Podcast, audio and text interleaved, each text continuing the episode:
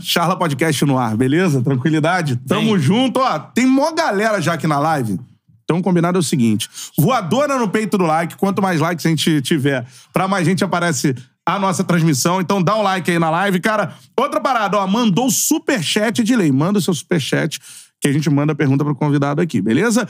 E mandou a mensagem normal, eu tento encaixar ao longo da nossa resenha. É muito bom lembrar que o o Charla é um podcast, então você pode apenas ouvir. Somos, neste momento, podcast de esportes, o segundo mais ouvido do Brasil, o primeiro de futebol. É Exatamente. verdade? Então, assim, estamos voando no Spotify e no Deezer. Sigam a gente no Spotify e no Deezer pra você ouvir a hora que você quiser, beleza?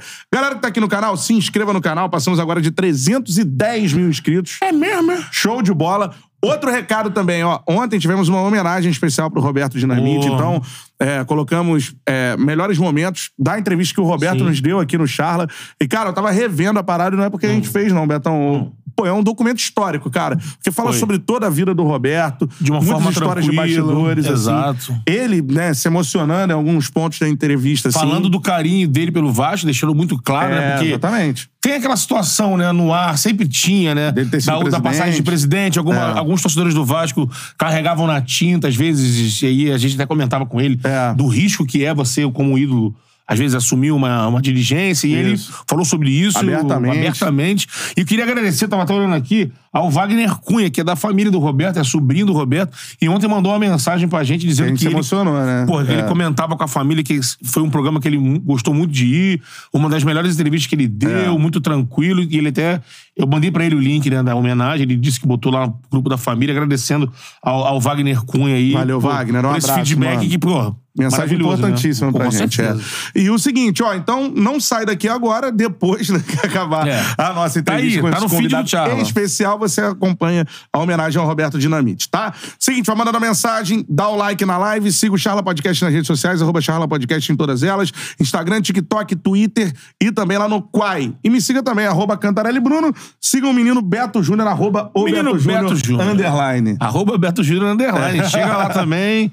Que a gente pode resenhar, falar de muita coisa. Eles, a galera gosta muito de perguntar sobre o Charla, quer saber É. de segredos, novidades, o papo em off com os nossos convidados. E a galera sempre fica curiosa. E aí, na medida do possível, eu acabo abrindo algumas coisas. É. Não tudo, né, galera? Que não dá, né? Esse cara que tá aqui com a gente hoje, vamos apresentar o nosso convidado, né, Pô, Beto? vamos lá, que cara aí que tá é- com a gente hoje já esteve aqui. É o, mais um retorno. É, isso é muito legal, num outro momento. Exato. Então, assim, eu já agradeço de bate-pronto, porque é um cara que aceitou o nosso convite, sendo quem é, representando o que representa, lá atrás, quando a gente não era ninguém, não era nada ainda. Então, E assim... ele já mostrou conhecimento na época, já conhecia, já via. É. Sempre acompanhando vocês. então, de verdade, não é qualquer pessoa que faz isso, assim, a gente sabe a dificuldade que a gente tem pra, pra né, trazer convidados. Você foi um cara que acreditou na gente lá no Ah, início, então tem que falar isso aqui. Com certeza. E mais, cara, um dos maiores narradores do Brasil. Sem dúvida. Referência absoluta pra mim e pra nós como comunicador, né? Total, total. Isso aí. Desde que eu acompanho o nosso Joãozão aí, desde a Sport TV, desde o Premiere até hoje, sempre foi referência. Ouço pra Obrigado. aprender e todas Pô, as vezes que que, eu isso. encontro, pra mim é uma realização profissional e pessoal, porque o cara, além de tudo, dessa competência absurda, é extremamente gente boa e humilde, irmão. Com a gente, legal. João Guilherme, de volta. Porra, garoto! Ô, João! E o Charla bombando! Amém. Que legal, que legal. Olha, fico muito feliz com as palavras, as palavras suas, do Cantarelli, também do Betão. E olha, fico muito contente mesmo, porque eu vim ao Charla e foi uma entrevista que me marcou muito. Foi muito legal pra mim estar aqui a primeira vez no Charla. Até hoje as pessoas comentam comigo daquela participação. Vira e mexe tem um corte que aparece, eu falando alguma coisa daquela entrevista, né? E estar aqui hoje e vendo como vocês estão, pra mim é um motivo de, de enorme satisfação. Então, na hora que o, o Mateusão me ligou, eu falei: opa, tô indo, é só marcar. Foda, então, né? um grande prazer estar aqui com você, Beto, com você, Catarelli, e com toda a galera que acompanha o Charla. Vocês merecem o sucesso que vocês estão fazendo. Pô, espetacular, Obrigado, cara. João. João. tá aqui com a gente, um dos padrinhos do canal. Opa! Exatamente. É, Que moral, hein? Que moral. Então, mano, ó, like Começou na com live. Barroca, né? É, tava lembrando isso do Eu tava contando a história pra ele, que eu Ah. trabalhava na ESPN. Aí o cara da assessoria da ESPN virou pra mim e falou assim: Ô, João Guilherme, tem um podcast lá do Rio de Janeiro, tá querendo conversar com você. Aí eu falei, quem é? Ah, é o Charla Podcast. Eu falei, é o do Cantarelli, do Beto Júnior e tal, ok. Aí ele virou pra mim e falou assim: é aquele lá que o Barroca falou do Felipe Luiz? Eu falei, é aquele mesmo. Eu falei, ah, então vamos lá, vamos lá. Muito bom, muito bom, muito bom. Aquele muito bom. corte lá. É, falando isso, um abraço pra Eduardo Barroca Pô, também, que é muito importante é, aqui também. show, Foi lá no Ironcast do nosso amigo Fernandão. Pô, show de bola, Tava cara. lá contando as Fala histórias. Barroca, né? Barroca mandou feliz ano novo aqui, eu vou trazer ele aqui de Barroca novo. É é. permanente convidado. Isso aí. mano. Storycast, Storycast, falei o isso. Ironcast. Falei Ironcast? Falou. É a rivalidade lá do... Agora, ó, like na live, vai mandando superchat que eu mando a pergunta pro João, beleza? João, primeiramente eu quero falar com você, cara. É, a gente tava trocando ideia sobre isso aqui é, fora do ar, né? Aham. Momento de mudanças, né? Eita! Ano novo, vida nova! É, cara, mudança, né? Eu tava até conversando com o Beto sobre isso, né? Porque tem determinados momentos na vida que a gente tem que dar um rumo diferente, né? Dar um passo um pouco mais ousado, é, ter coragem, confiar no seu potencial, né? E eu estou fazendo isso agora pela segunda vez na minha carreira. Né? Você lembrou pra mim, né, Catarelli, da, da saída do Sport TV e a ida pro Fox Sport. Foi uma situação muito parecida, muito semelhante. E agora, rapaz, é, é, trabalhar na ESPN é um, um privilégio, né? Você poder dizer é, que trabalhou na ESPN, colocar no seu currículo, trabalhei na ESPN, é algo muito especial. Mas surgiu uma possibilidade de ir para um, um novo espaço, um novo caminho, uma nova área dentro da comunicação. E eu gosto disso. Eu gosto de, de desafios, de criar oportunidades. Né? E eu falei, eu tô indo, né? Tô indo e, e tô muito feliz. E já começando bem o ano aqui com vocês, né, no Charla, né? então vamos nessa. e falando é, um pouco sobre, sobre essa situação que eu acho muito legal, cara. Eu acho que a, a- as pessoas, assim, têm que né, inovar, têm que né, serem inquietos. Se, se não é isso, você não cria coisas novas, né? Não, não sai do lugar. E você, esse cara, você falou, lembrou bem quando você saiu da, Sim. da, da Sport TV, né, Sport cara? que TV era pra uma Fox. parada assim. Ih, rapaz, eu vi muito. Ih, você é né? maluco, você também. É, né? O que eu ouvi isso, rapaz? Você é maluco, hein? Você tá fazendo. Ih, vê lá o que você tá fazendo aí e tal. O Deu certo, certo, pelo né? não certo. É, é, e agora, assim, tem, tem muitas é, semelhanças, né? Porque é aquilo que eu falei, né? Você sai da ESPN, um trabalho consolidado, um canal que é uma marca mundial de esportes, né? E, e indo bem, a coisa estava funcionando bem, o programa vinha muito bem, o ESPN FC, e também as oportunidades que eu tive lá de... Em dois anos, realmente, a gente conseguiu fazer coisas bem legais que marcaram a história ali da emissora, né? E a minha também. E mesmo assim, com tudo isso, surgiu uma oportunidade Uhum. e aí veio aquela intuição. Sou um cara que sigo muito a minha intuição, né? Uhum. É. Eu, de vez em quando, o coração fala, assim, né? Claro que a gente tem que pensar, né, com, com a razão, mas a emoção, o coração, dá aquele toque, tipo assim, ó, acho melhor seguir esse caminho aqui e aquele ali. E eu falei, vamos nessa, né? É isso aí, show E de já bola. estamos nessa, vamos nessa. É certo. vamos, já deu certo já. Deu Ah, com certeza, assim. É. Eu lembro que você tá falando da passagem da. Você da outra vez que você veio aqui, você tava chegando, né, nos canais Disney, né? É verdade, Tá cara. falando de, pô, porque. É, Pra é quem não sabe, a legenda ESPN Sim. é referência de esporte no mundo, né? Sem dúvida, É, sem assim, dúvida, No mundo, sem dúvida. o- aquele, aquela, aquela musiquinha do esporte aquilo ali, Sim. é a marca do esporte mundial, assim. É verdade. Então, assim, como você. É, exatamente. É verdade. Tá vendo? Fica na cabeça. Fica na cabeça. Como você falou, assim, era um. E ali eu tava saindo, era a transição da saída Isso. da Fox, que tinha acabado, e a união entre Fox e ESPN. Era o início do processo. Exatamente. É, né? E assim, a gente passou por uma situação, algumas, né? E nesse último ano, pela por exemplo, a torcida do Flamengo aqui no Rio, não sei se chegou a você, acho que sim. Hum.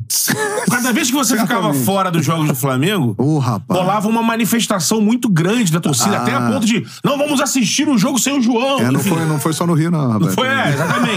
Tem, tem uns lugares aí que eu passei também que eu vi isso aí. exatamente, é, a manifestação era, era ampla. A manifestação era incrível! Incrível, exatamente.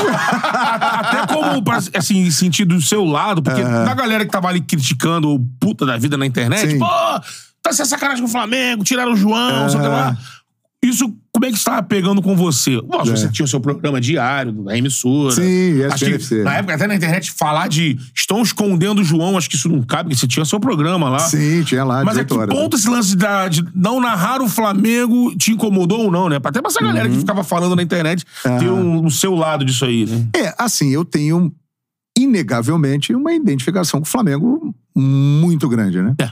E principalmente a partir de 2019, que foi quando houve toda aquela trajetória da Libertadores da América. E foi a narração da final. É. Eu É, tô uma narra- falando aqui. uma Foi no narração- Museu do Flamengo, não foi? Foi estar lá no Museu do Flamengo, exatamente.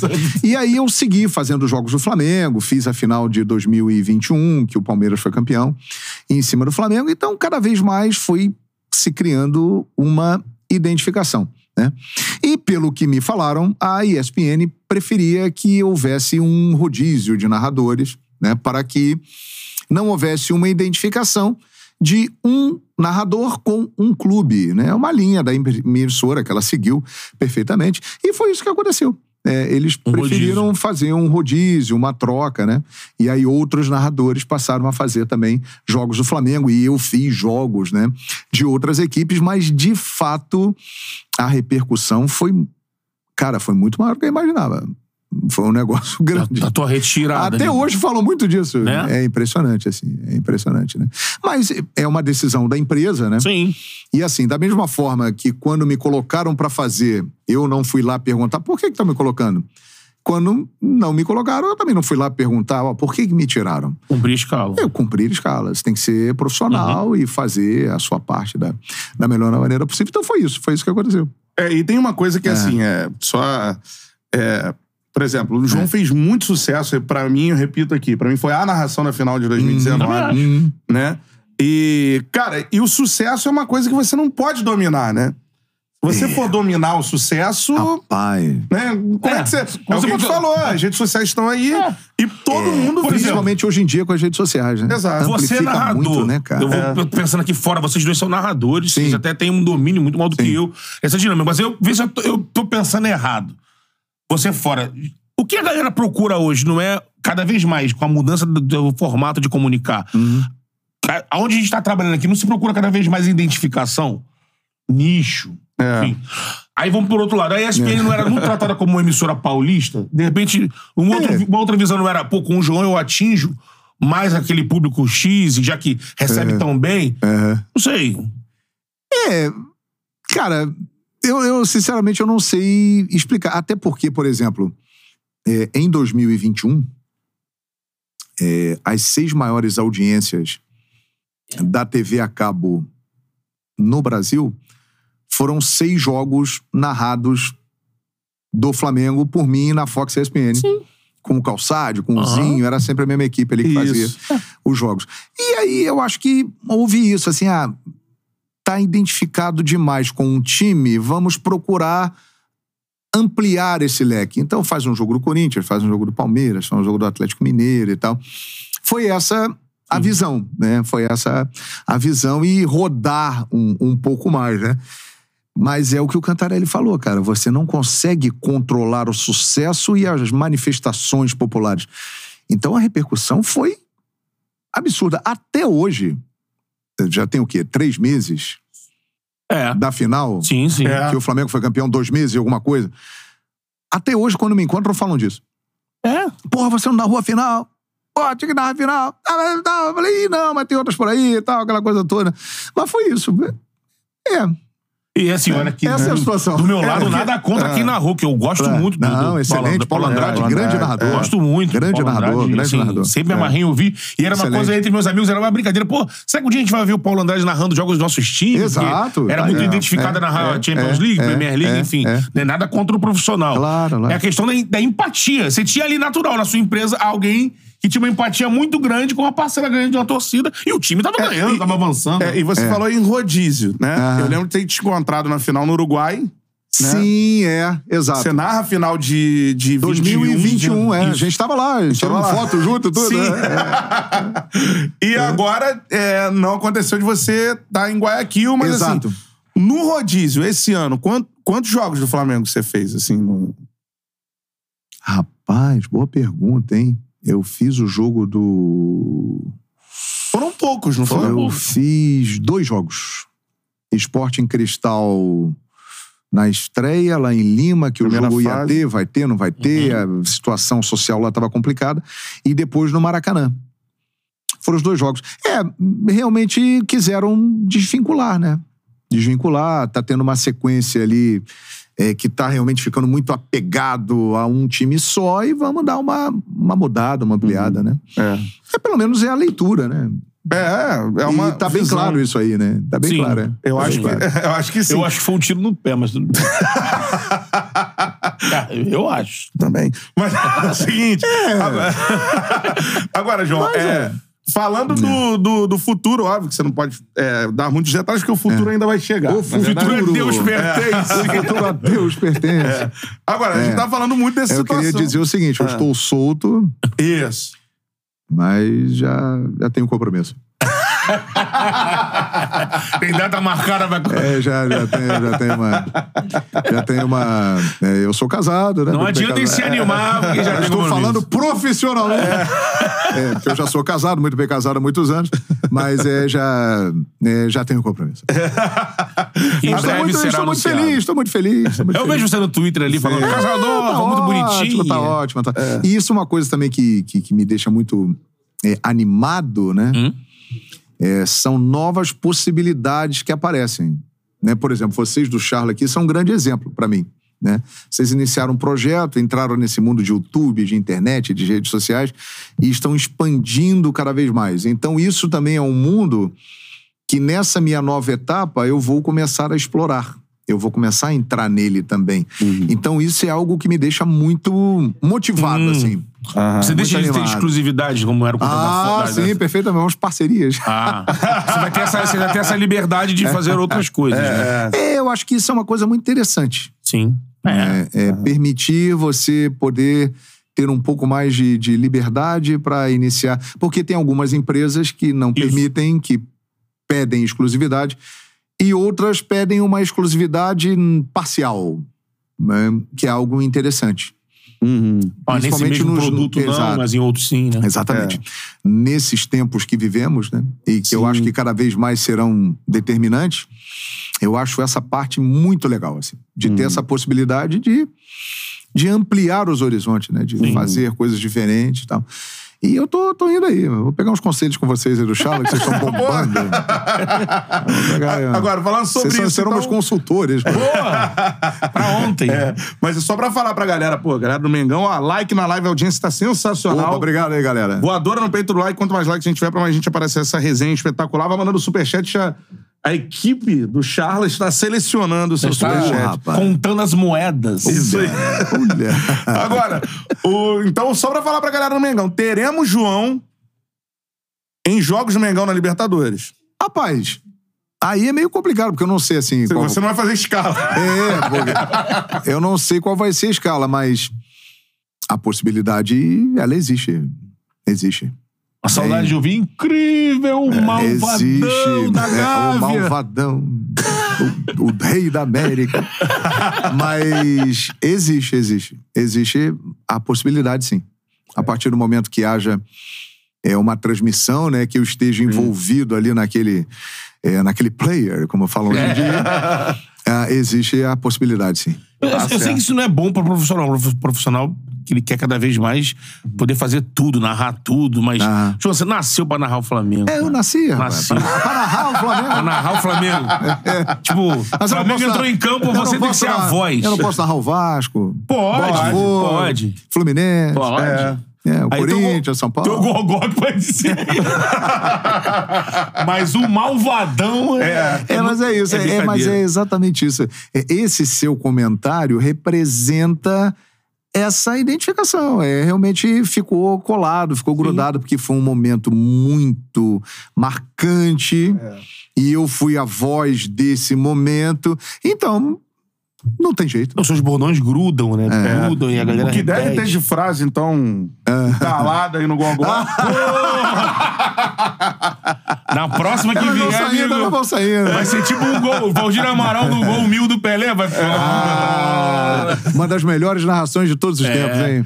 Esses dias, agora gol. recente, a gente voltou a ouvir, infelizmente pela morte do Pelé, mas. Isso, e o nosso teve- querido garotinho lá na Garotinho. ponta. Agora ninguém me atrapalha. Agora ninguém fala até o tento de Pelé. O garotinho empolgado, né? Fantástico.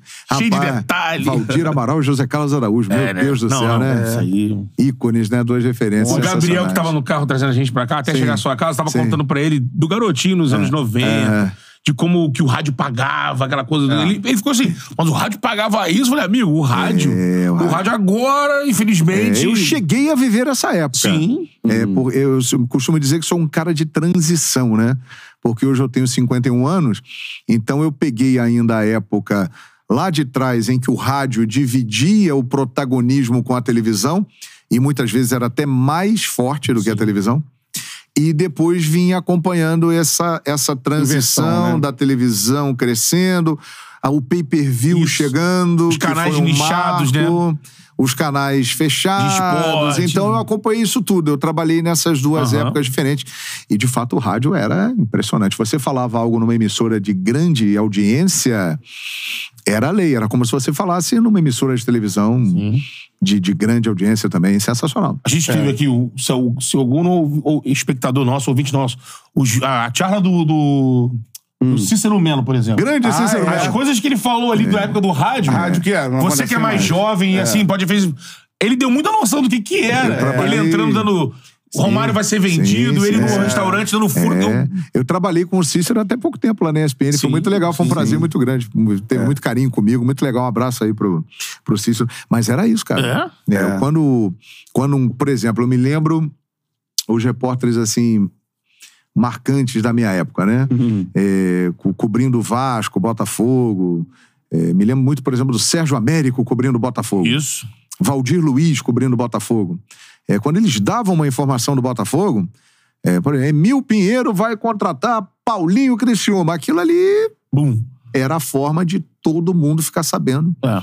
de uma informação. O que hoje nós temos o Twitter, nós temos a- as redes sociais, é, continuamos tendo a televisão e tal, o YouTube. Sim. Naquela época era o rádio e a televisão. Isso. Porque o jornal trazia a repercussão no dia Isso, seguinte. No dia seguinte. É, no momento, era o rádio. era Factual, muito né? forte. Era muito forte. Agora, Era muito, muito- eu gosto, nesse momento seu de, de Uhum. transição, eu gosto muito de falar de, de, de um profissional falando do- dos Sim, outros, né? Sim. A gente já, você já teve aqui uma vez, vou te perguntar Sim. das suas influências, coisas e tal, mas Sim. assim, hoje em dia, assim, é, pode diversificar, assim. Hum. Fala aí narradores que você gosta, assim, Ah, cara. Bruno Cantarelli.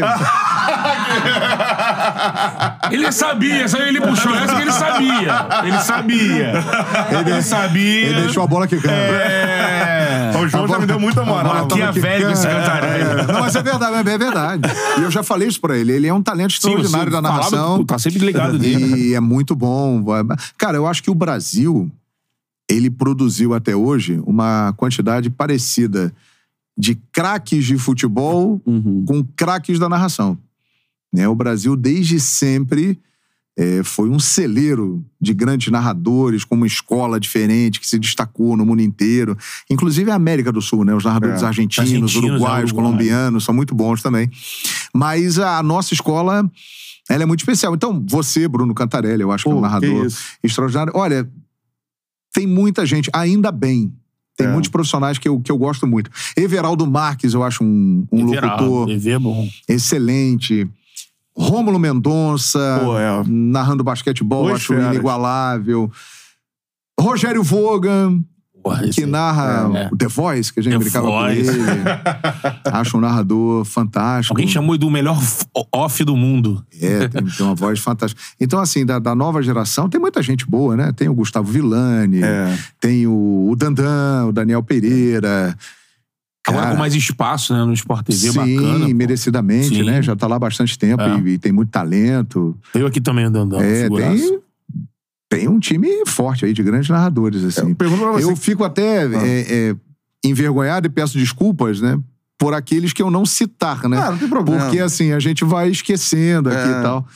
Mas tem muita gente boa vindo aí, cara. É. Muita gente boa vindo aí. Eu acho que a nova geração, é, muitos deles já estão é, consolidados, né? Bruno Cantarelli é o cara. E, e aí é, vão seguir o caminho e vão cada vez mais subir a, a escada para chegar no topo. Acho que isso é um processo natural. A galera que já está ali em cima há muito tempo vai vai saindo, vai caindo um pouco, perdendo espaço, e a galera que tá aqui vai subindo, e, e assim vai a escadinha da vida, naturalmente. Né? É, porque isso é muito legal você falar. Primeiro, obrigado, né? Não, bom, bom, merecido, merecido. Pô, tá maluco. Tá bom de Merecido, padrinho, hein? pô, É, Tá bom de padrinho. É merecido, pô. Agora, é, falando sobre isso, porque assim, a gente tá num momento que, por exemplo, o Galvão, né, se despediu como narrador, Sim. né? Ah, aliás, você falou do Galvão, eu gostaria de citar um outro cara também. Fala aí. Que eu me lembrei agora, porque ele é, foi o cara que dividiu com o Galvão o protagonismo das narrações né, na Copa do Mundo, que é o Luiz Felipe Freitas. Ah, tá. Luizinho. ele né? é, Cara, legal, hein? é, Luizinho, Porque ele é o narrador que marca uma nova era na comunicação, na transmissão esportiva. Porque terminou uma era, a era Galvão, uma era de mais de 30 anos, na TV Globo, que virou um símbolo, virou uma referência, virou um hábito. Mas nessa Copa do Mundo, a gente já teve uma sinalização de um novo tempo, de um novo público querendo coisas novas, lá com o trabalho do Casemiro, Sim. né? E o Luiz Felipe Freitas foi um cara que Narra muito, ele né? narrou isso. Então ele também é um cara que merece é, ser citado, assim. E eu tenho uma história com ele que ele já contou várias vezes, sensacional. Em 2009, eu e alguns colegas lá do Sport TV, a gente se juntou e fez um curso é, de locução e apresentação. Hum. Então éramos eu, Escobar, Vanessa Rich, Marcelo Barreto, cada um cuidando da sua área, e a gente juntou uma galera e deu um curso, que durou uma temporada. E um dos alunos era o Luiz Felipe Freitas. Ah, que legal. Caramba, eu não sabia disso não, cara. E, e eu era o cara responsável por passar o conhecimento de narração, né? Caramba, olha só. E ali eu já olhava pra ele e eu falava, ih, esse moleque é bom. Ele era o melhor da turma. Eu olhava pra ele e falava, pô, ele é diferente. Tem, tem a manha. É.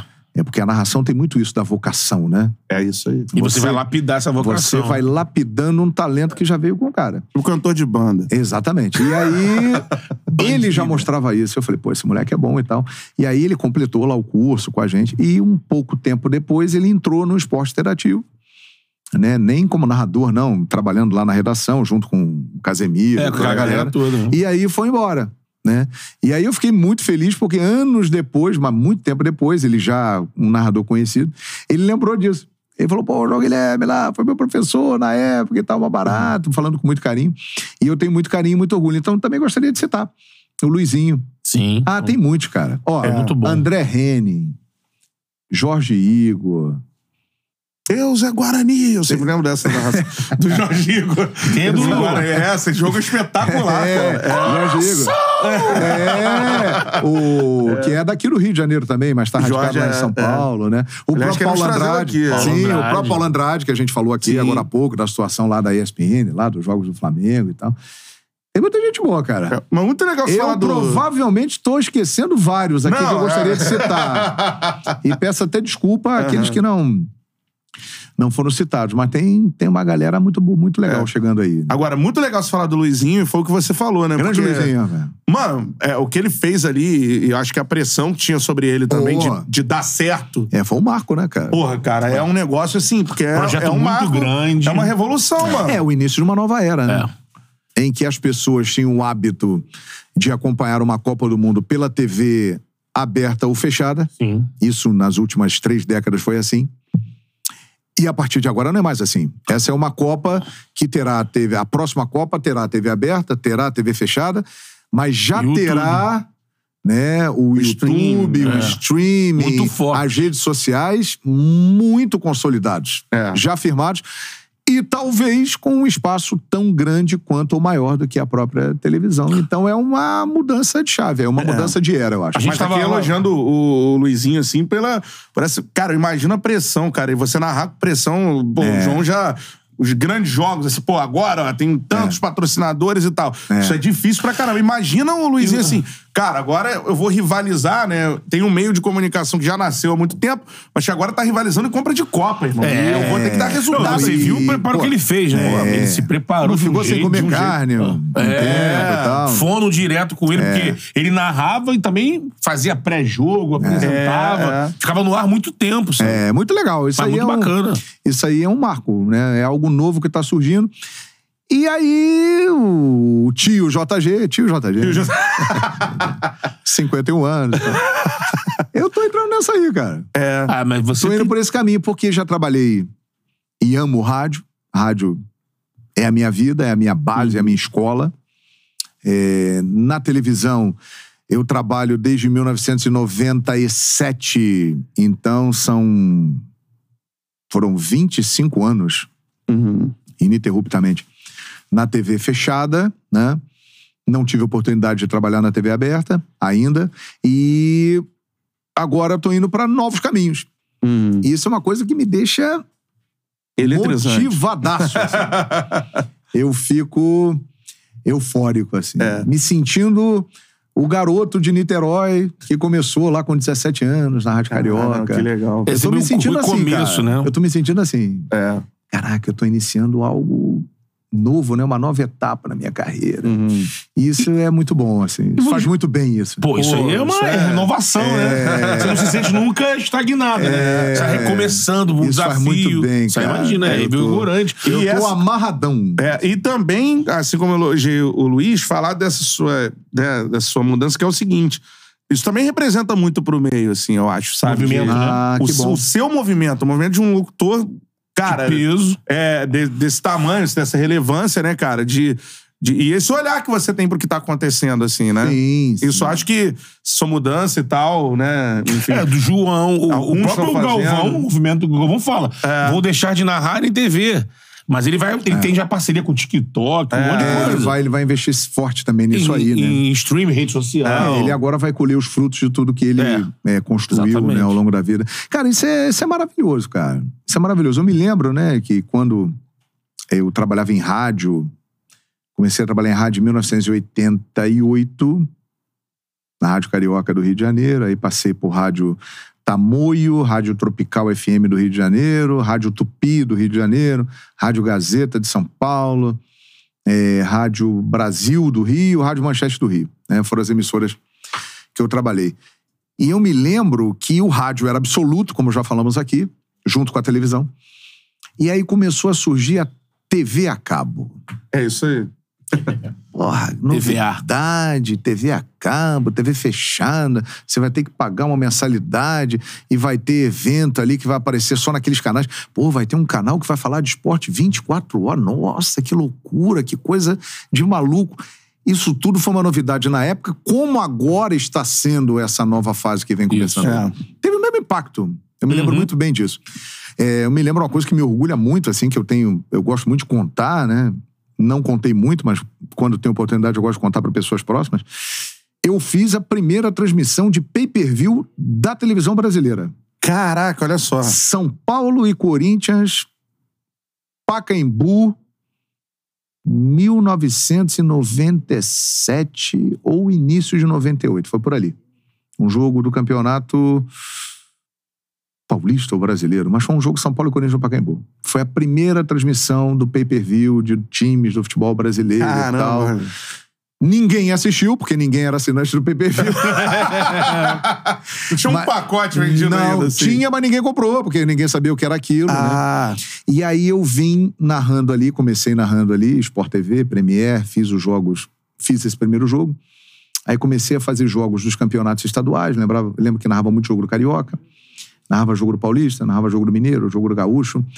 E aí, com o passar dos anos, na virada já de 99 para 2000, já era um outro panorama. Você fazia jogo no pay-per-view e todo mundo já sabia o que você tinha feito. As pessoas acompanhavam, assim, as pessoas iam para os bares cara, assistir, isso. É. né? Porque eu sou de uma época que a gente passava na rua e eu via o sinal do sonoro da rádio na hora do, do placar. Aham. É, Pessoal tem de um sinalzão placar da- no Rádio Maraca. Globo, né? Número fio. Exatamente. É, tá e aí, depois, com o passar do tempo, é, esses sinais começaram a ser menos ouvidos nas ruas e os bares estavam cheios com as pessoas vendo o pay-per-view. Começaram muito por bares, Isso né? foi uma isso. revo- revolução E aí trazia a extraordinária. imagem do jogo, galera. Isso foi uma revolução extraordinária e eu participei dessa revolução também. E agora vem essa outra era. A era da internet, a era do streaming. E exatamente por isso eu tô muito feliz, cara, de estar embarcando aí nesse, nesse novo movimento, que já é um movimento consolidado. É. Né? É diferente lá do pay-per-view, que lá foi zero mesmo, ninguém via, e passou a ver muito, né? Eu participei da- das lutas do, do combate MMA, que muitas vezes tinham mais audiência e repercussão do que muitos jogos de futebol. Também foi um início, uma transição muito legal, né? E que até hoje está aí. Você falava o. Deu pé. Desarmou, juntou? Desarmou, desarmou, juntou. Essa é história legal. Torcicolo, de- torcicolo de Essa girafa. história do Desarmou juntou é boa. Essa história é boa, história é boa. Desarmou juntou. E aí foi isso, cara. Então são épocas da, da, da comunicação. E me lembrando do que aconteceu naquela época, eu vejo agora algo muito parecido, muito semelhante. É, uma revolução que está acontecendo e que já está estabelecida aí, que cada vez mais vai ter adeptos. né? Ó, deixa eu só, eu vou fazer só uma. Dentro disso, uma pergunta. Só mandar um abraço pro.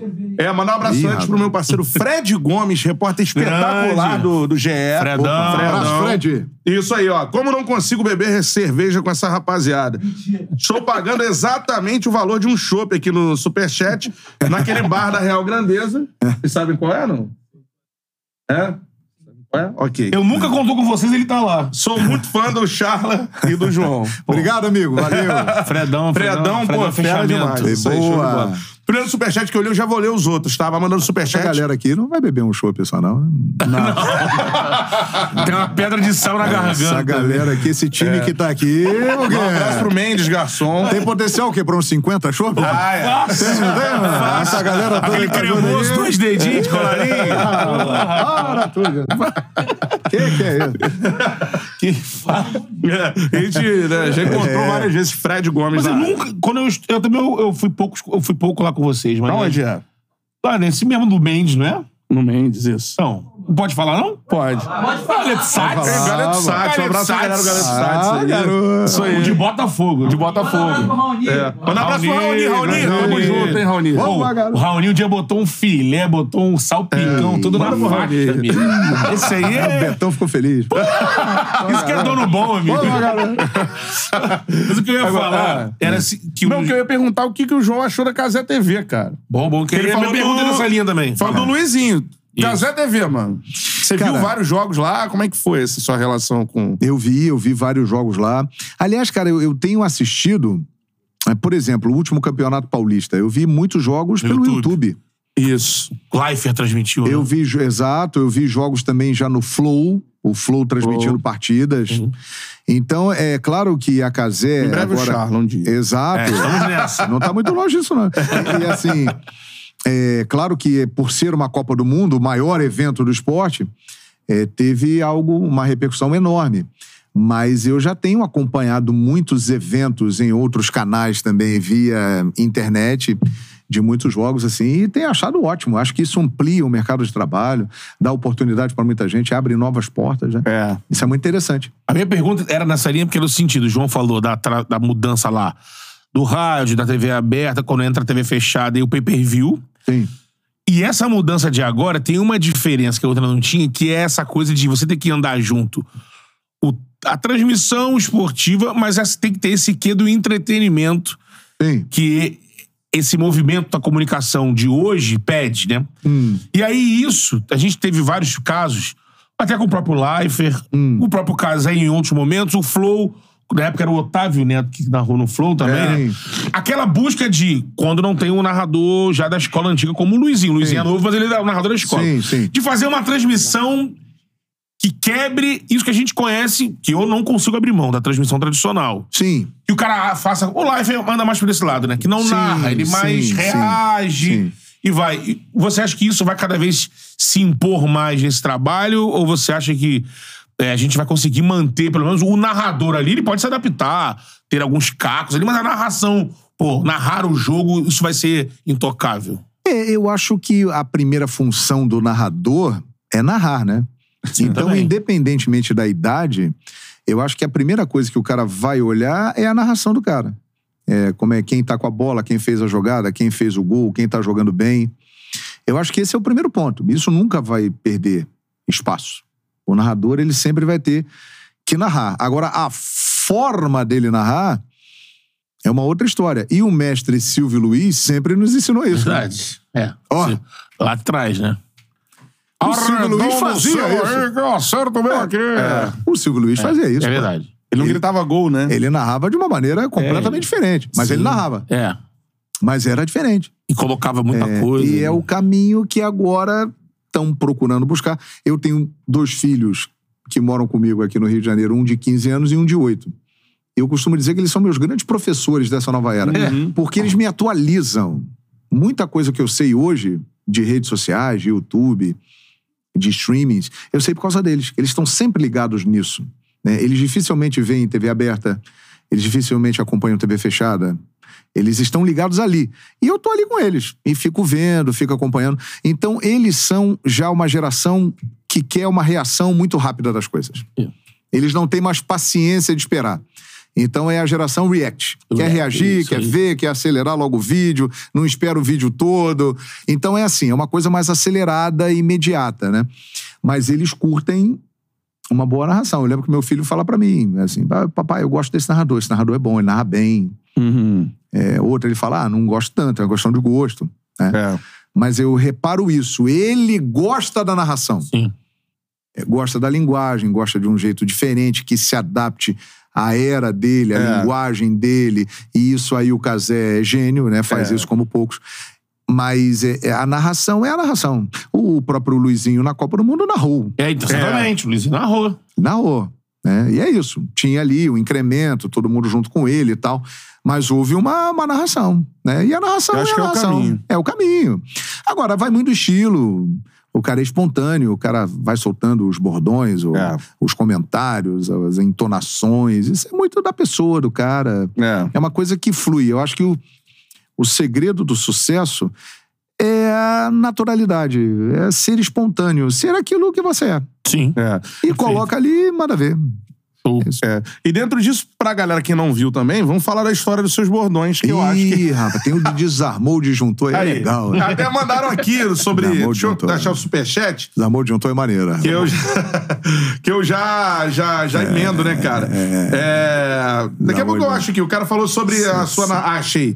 Bruno Cardoso de Oliveira. A melhor narração Boa. do João Guilherme, depois da final da Libertadores de 19, foi a luta do Anderson Silva contra o Cheo Sonnen. Porra, essa daí foi braba mesmo. Pergunta pra ele sobre essa luta incrível! Incrível. A virada do Spider no último round. Essa luta é épica, pô. Cara, eu acho que ele tem razão. Eu concordo com ele. Foi assim uma transmissão muito especial. Primeiro porque era o auge do MMA.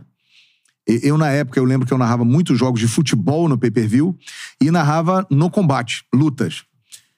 E, cara, nessa época, as lutas do combate, elas tinham uma repercussão maior do que os jogos de futebol. Tava explodindo, Caramba, né? olha só. Explodindo. E essa era uma luta muito aguardada. É. Porque o Chael Sonnen era aquele cara provocador. Isso. né? Ele falava, falava muito, até dizia na transmissão: ah, minha avó dizia, língua é bom com batata. Ele fala demais, ah, aquela coisa toda e tal. E o Anderson também com aquele jeitão dele, dançando, provocando. Então, Deixa ele comigo. Exato. espetacular, né, era Anderson, espetáculo, assim. era entretenimento É puro, purinho puro, ali. puro. Era É. uma loucura já naquela época. E a luta, surpreendentemente, o Anderson não estava bem. É. Ele era o favorito e ele foi amassado pelo Charlesone durante quase toda a luta. Mas aí que tá. 30 segundos pra acabar a luta, ele encaixa uma chave de braço e o Sonnen bate. E o Anderson ganhou. Finalizou. Cara, foi uma loucura. Uma apoteose. Eu me lembro da cabine, tava todo mundo no estúdio, todo mundo pulando, vibrando. Tinham 10 pessoas Parecia- na minha casa. Porra, parecia que o Brasil tinha ganho a Copa do Mundo. Ah, acabou, tá, aquela coisa toda. Foi sensacional. Foi tipo então, realmente, foi uma, foi uma transmissão é, maravilhosa, realmente. Pois. Um momento que guardo, eu guardo no, no meu arquivo aqui. Pô, espetacular, cara. Muito e bom. como disse o João, né? A gente, o MMA tá aí, tal, com força. Sim. Mas, cara, e, É. pro brasileiro, assim, que não acompanhava muito, passa a acompanhar nesse nível, né? O Isso. Anderson Silva, É. Principalmente fez com que o brasileiro acompanhasse o MMA como se fosse jogo do time dele, É cara. isso aí. É um É negócio porque o brasileiro impressionante, ele né? vai atrás de quem tá ganhando. Ele né? gosta de vencer, é isso aí. É. Tirando o futebol, que é uma coisa já da nossa cultura, É. é, o esporte que tem brasileiros vencendo, os brasileiros vão Pega. atrás. É. E naquela época, até hoje, mas hoje bem menos, naquela época, o Brasil ele dominava praticamente todas as categorias de todos os eventos. É. Né? Você tinha o Vanderlei Silva, você tinha o Minotauro, Shogun. você tinha o Shogun, Lioto, Lioto, Belfort. Aí o Aldo entrou. Belfort, É o aí o Zé já. surgindo. Aí apareceu o Anderson Silva, que realmente foi o cara que é, consolidou tudo isso, né? É. Virou o grande espetáculo, o É, grande o show, show, né? né? Então a galera veio nesse embalo, né? E continua, porque a luta tem um público muito grande É. no Brasil, né? O brasileiro, ele curte, luta, faz parte da essência é do brasileiro. E é um público bem variável. Isso é uma coisa que quando eu comecei a transmitir, eu me surpreendi. Porque eu pensei o seguinte, ah, eu vou fazer eventos para um público que é aquele cara que vai à academia, que é um cara mais jovem, que é um cara saradão, bombadão, que gosta de praticar artes marciais. Não. Você tinha adolescente, você tinha é, senhoras, você tinha Muita mulher. muita mulher acompanhando, mas mulheres até mais velhas. Uhum. Né? Você tinha casais assim de idosos que participavam muito da transmissão.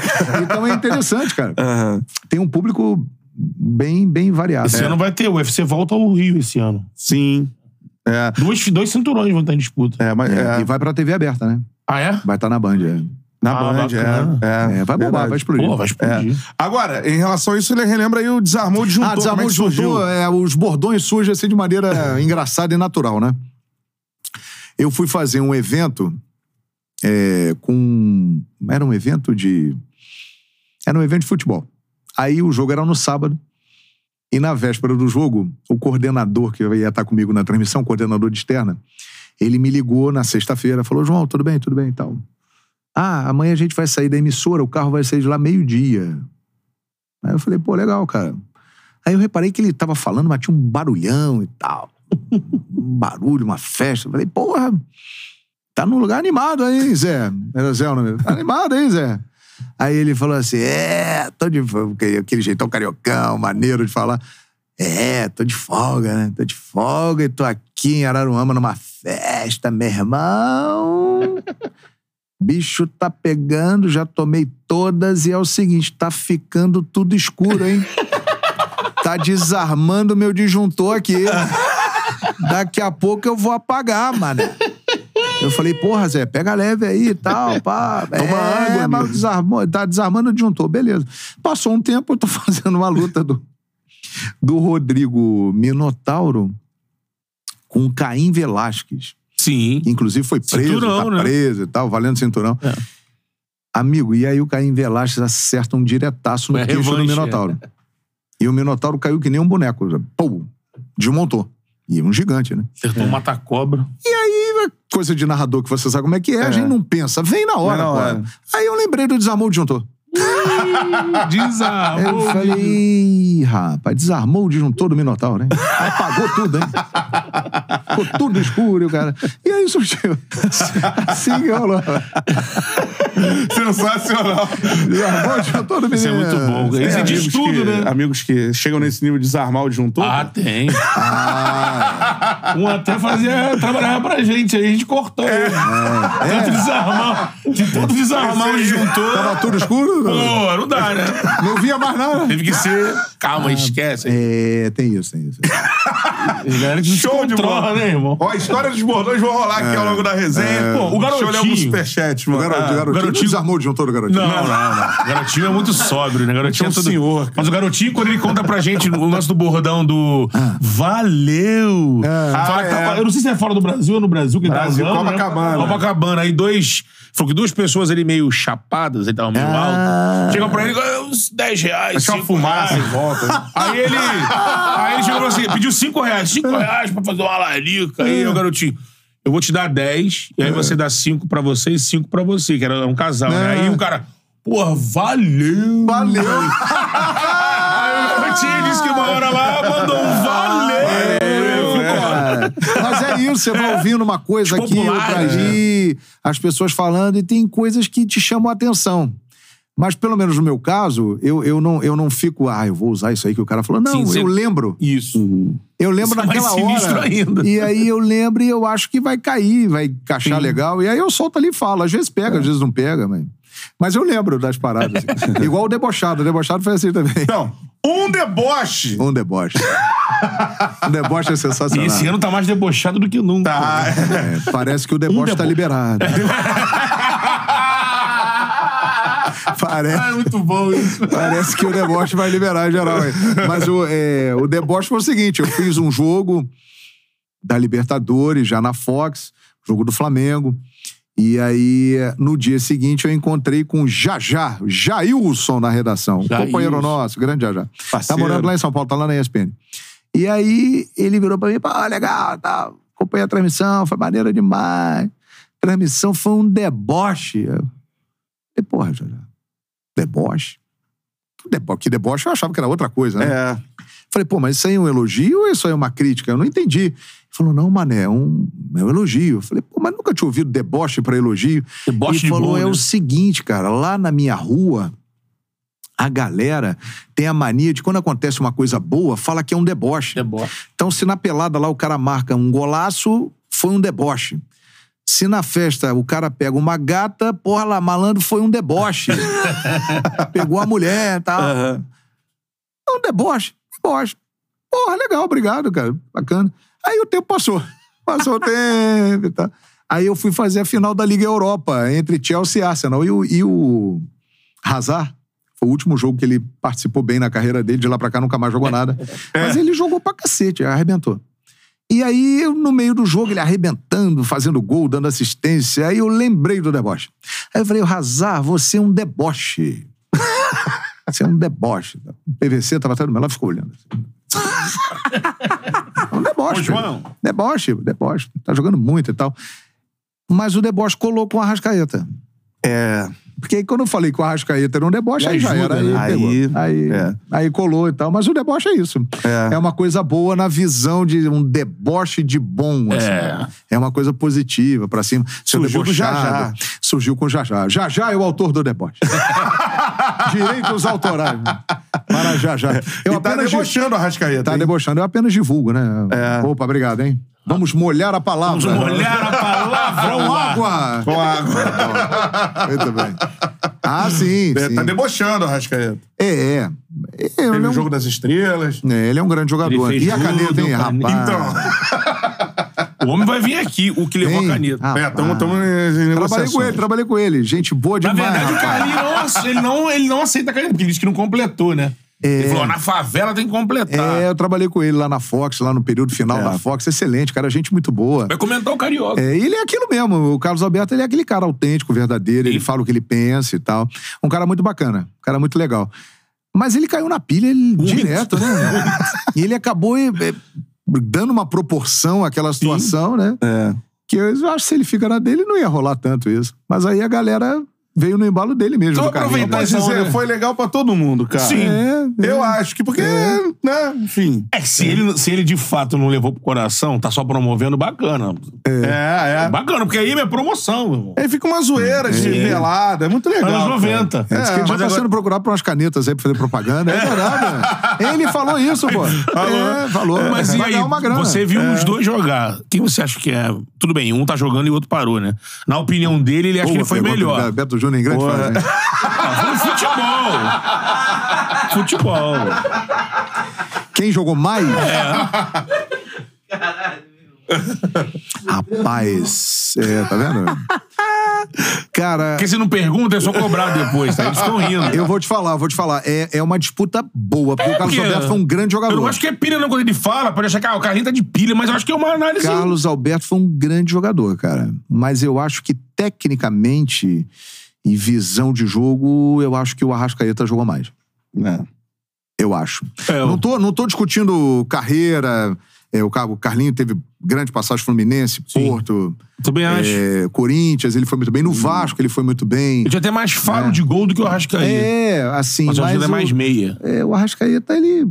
Cara, ele já joga Exatamente em isso. alto nível desde 2014, quando ele levou o defensor do Uruguai à semifinal da Libertadores. É, isso aí. Era ele, Felipe G2, lembra? Felipe G2, é, brasileiro. é, peludão. Ele tanto que ele arrebentou que o Cruzeiro veio e trouxe ele pra cá. Aí. Aí ele teve aquele período de adaptação e tal, até que o Thiago Neves brincou, ele é muito tímido, aquela coisa toda, é. quando ele veio pro Flamengo. Mas aí depois que ele deslanchou, cara, ele no Cruzeiro, ele já jogava a bola que ele joga no Flamengo. Indecisivo, gol em final. É que o Flamengo tem uma visibilidade, aquela coisa, mais gente acompanhando e tal. Mas ele já joga muito bem há muito tempo. É que ele é um cara que tem aquele jeito dele meio paradão, meio caladão. Às vezes dá a impressão de que ele some no jogo, mas se você for ver, ele é muito participativo. É. Assistências, gols. Ele é um meia que tem muitos gols, né? Então é uma briga boa, mas eu fico, acho que o Arrascaeta jogou mais. Eu também concordo contigo. E agora Tá emenda- feito o corte, hein? Tá vendo? Agora, tem a Tá situação feito o do... corte. Rapaz, Mais um bordão ligado a Arrascaeta. que ele não fique bravo comigo, rapaz. O homem, o homem bravo. Não, mas ele é gente boa, ele é gente boa. Ele é. Estamos discutindo futebol. É, E, aliás, Carlinho, pô, Carlos Alberto, Tem que vir aqui, eu quero perguntar pra ele. Ih, É, pra ele. queremos você aqui, Grande Carlos pergunta, Alberto. mano? Foi Eu bom, acho que é um do um convidado de momento mais esperado no Pô, Charles. é, assim, porque o homem tá na, tá na crista da onda. Tá, é. Vai chegar o Carioca. Imagina o Carlos Alberto comentando o Carioca. É, mano, tá aí. Vai comentar jogo. Será que vai E comentar ele jogo? do pediu pra Arrascaeta? comentar jogos do Flamengo. ele falou agora, se não jogar muito bem, vou cornetar no, no programa. Falou, falou. Vai estar com a Tilson lá também, né? Tá, a com a Tisson, Ricardo é. Rocha. Legal, legal. É, bacana, isso aí. bacana. Washington, Coração Valente. Bacana, bacana. bacana. Agora, João. Pois não, manda aí. Emendando do Arrascaeta, tem Ah. os quilos de alcatra, né? E foi outro, tem sucesso. Isso aí. Limpinho. limpinho, limpinho. É porque aí é o seguinte: é, qual é a origem da história, né? Isso. Fox Sports Rádio, Arrascaeta é contratado pelo Flamengo. Flamengo pagou 63 milhões de reais. Aí começaram a comentar no programa. Eu, valia. Pascoal, meu querido Oswaldo Pascoal, né? Meu, meu mestre, ele comentou: pô, pagou 63 quilos de alcatra limpinha no Arrascaeta. É uma gíria muito usada para dizer que, pô, pagou 63 quilos de alcatra, 63 milhões. Milhões. Ok. É. E, cara, passou o tempo, isso aí, né? Só que na, é, é, recentemente, aquele jogo lá do Vélez, esse jogo foi na narração, foi de Vélez e Flamengo, Chapada na 3x2, gaveta, né? Lá em Buenos Aires. Isso. Então foi no início da Libertadores de 2021. Início da Libertadores de 2021. Eu não me lembro bem por quê, mas esse assunto do Arrascaeta, Cruzeiro, Rodriguinho foi melhor, O 63 Sormani quilos de voltou com a história. O Sormani voltou com a história, É. perfeito. As pessoas até confundiam que o Sormani tinha falado a frase da Alcata, mas não. Não, foi o Pascoal. Quem falou foi o Pascoal. Foi o Pascoal. Depois o Sormani diz pro Itaí: mandou bem, hein? Vai É. pegar um e vai pegar outro que é melhor ainda. Exato. Aí, aí esse assunto voltou. É. Perto daquele jogo que era a estreia do Flamengo na Libertadores, se eu não estou enganado, de 2021. Hum, talvez. É. E eu, eu narrei lá na, na ESPN e na Fox. E aí eu me lembro que eu tô muito ligado sempre em rede social, Twitter, Instagram e tal. Eu vi que o Arrascaeta respondeu alguma coisa escrevendo essa frase. 63 63 quilos de alcatra limpinha. Ele, E aquilo me chamou a atenção. Eu falei, pô, o Arrasca respondeu, cara. Pô, beleza. ele falou que só comia carne boa. É, aí eu- coisinha, né? Vi, me chamou a atenção. Vida que segue. Fui narrar o jogo. De novo, né? Narrar o jogo, jogo duro, 2x0, 2x2 e tal, aquela coisa toda. Quem decide o jogo? Arrascaeta. Pô, como ele já fez centenas de vezes. Exatamente. E aí, na hora, na hora, cara, aí eu tô lá narrando, dá Arrascaeta, um deboche, 63 quilos de alcatra limpinha e muito talento. E aí foi, rapaz. Isso na hora os rubro-negros se ligam, se telefonam, entram nos grupos. Você viu? Você viu? Flá TT atua. Eu acho, eu acho que envolvendo o Flamengo, as maiores repercussões de narração minha são exatamente essa dos 63 quilos de alcatra, os gols da final do Gabigol lá e a decolagem de avião, né? Puta, a decolagem de avião. É, a decolagem de avião. Nação rubro-negra! A decolagem para o mundo, rapaz. Depois, depois copiaram em outro, outro Ah, né? fizemos escola. Fizemos escola. Neste momento, tá taxiando na cabeceira da pista. Essa é uma história sensacional também. É. Conta aí. Pô, o Flamengo, naquele dia, ia pro Mundial, mas o voo estava marcado para três horas da tarde. E, e atrasou por causa do povo nas ruas, aquela torcida levando, atrasou o voo do Flamengo. O meu programa, o Expediente Futebol, entrava no ar às 5 e meia da tarde. Cara, e aí eu tô lá sentado na bancada, assim como eu tô aqui, e o ponto eletrônico, o Rogério Micheletti, o editor do programa, entra pra mim cinco minutos antes do programa e fala assim: João, o voo do Flamengo atrasou. A gente vai fazer a decolagem do Flamengo na abertura do programa, vai dar certinho. E, cara, deu certinho. Terminou o programa. Boa tarde, Fox. Ou seja, po- poderia não ter sido você, né? Não! Não, é. Se demora mais 10 minutos, se adianta 10 minutos, era no outro programa. É. Aí, impressionante a coincidência. Termina o programa, entra a vinheta de passagem, entra a vinheta do expediente de futebol, aí o Miquelete falou pra mim, já vamos abrir com a imagem do avião na pista. Cara, na hora que abre o programa, o avião tá taxiando assim na pista. Ele tá pegando a cabeceira pra partir. Cara, aí o Miquelete falou, é contigo, João, segura a onda aí. Beleza. Vou aí narrar. comecei. Vou fazer, vou fazer história. Vou fazer história. olha aí, ao vivo aqui no Expediente Futebol, o Flamengo indo para o Mundial de Clubes, carregando o sonho de toda uma nação, de mais de 40 milhões de rubro-negros espalhados. O Flamengo conquistou a América e quer conquistar de novo o mundo, aquela coisa toda. E aí foi, foi, foi. E o bichinho começou a correr e subiu. E na hora que subiu, aí eu mandei um toca-música. Toca música, o Mengão decolou. Aí, Aí, o cara soltou a música. Gênio, né? Gênio, né? E, cara, mas isso teve uma repercussão absurda. Assim. Vamos fazer um choro aqui narrando de novo aqui, Pô, pô. Com a decolagem do avião? Porra! Que isso? Foda, você não vai. Rapaz, impressionante. E assim, foi um negócio completamente louco e, e- e inesperado e pioneiro, né, pô? É. Depois fizeram com o Palmeiras. Depois fizeram o Mas Palmeiras. teve muita gente também que, que deu porrada. É, aí. assim, porque... Oh, narrando decolagem de avião, É, teve. teve, teve bastante. Teve. Quem, quem é Flamengo achou o máximo. É. Quem não é Flamengo, até pela rivalidade, começou a cornetar. Oh, É. ridículo isso, onde já se viu isso, narrar uma decolagem de avião e tal. As pessoas levam muito a sério. Só que aí, é algo interessante. Cada decolagem de um time para uma partida importante, para uma competição importante, os caras começaram a mandar recado. E aí? É. João Guilherme vai narrar, não, a decolagem do meu time, meu time tá indo pro Mundial, coisa Exatamente. tal. Aí o Palmeiras foi pro Mundial e fizeram a narração em outra emissora e tal. E aí eu achei muito engraçado, porque os caras que criticavam, ah, é um absurdo isso aí, tal, clubismo, aquela coisa. Os caras comentando e achando maravilhoso. Os mesmos, cara? Olha que maravilha. Olha a decolagem do meu time pro Mundial. Olha que narração maravilhosa. Sensacional. E aí você é isso, A cara. alma da rivalidade é o emoção. clubismo. É. Então, assim, é, foi algo totalmente sem planejamento. Aconteceu. E que dá o que falar até hoje, cara. É. É impressionante. E marcou, marcou. Marcou. Ah, eu e Rogério Micheletti ali na hora. vamos lá, vamos lá. Foi. Assim, assim, a gente não deve ter o Que João doideira, né? no ar. Eu não sei, né? O que o João. Narrando a decolagem. É, no dia É. que o Flamengo decolar agora, já decolar pra Marrocos, né? Não, É. não sei se você vai estar no ar, não sei. Hum. A gente não sabe, é, sabe. né? E... Fica aí. Fica, Fica fica no ar, né? Ih! Ih, Gabriel! Gabriel! Incrível! Olha a decolagem! Marrocos é logo ali! Mas eu queria que você falasse um pouco desse, desse momento do Flamengo, né?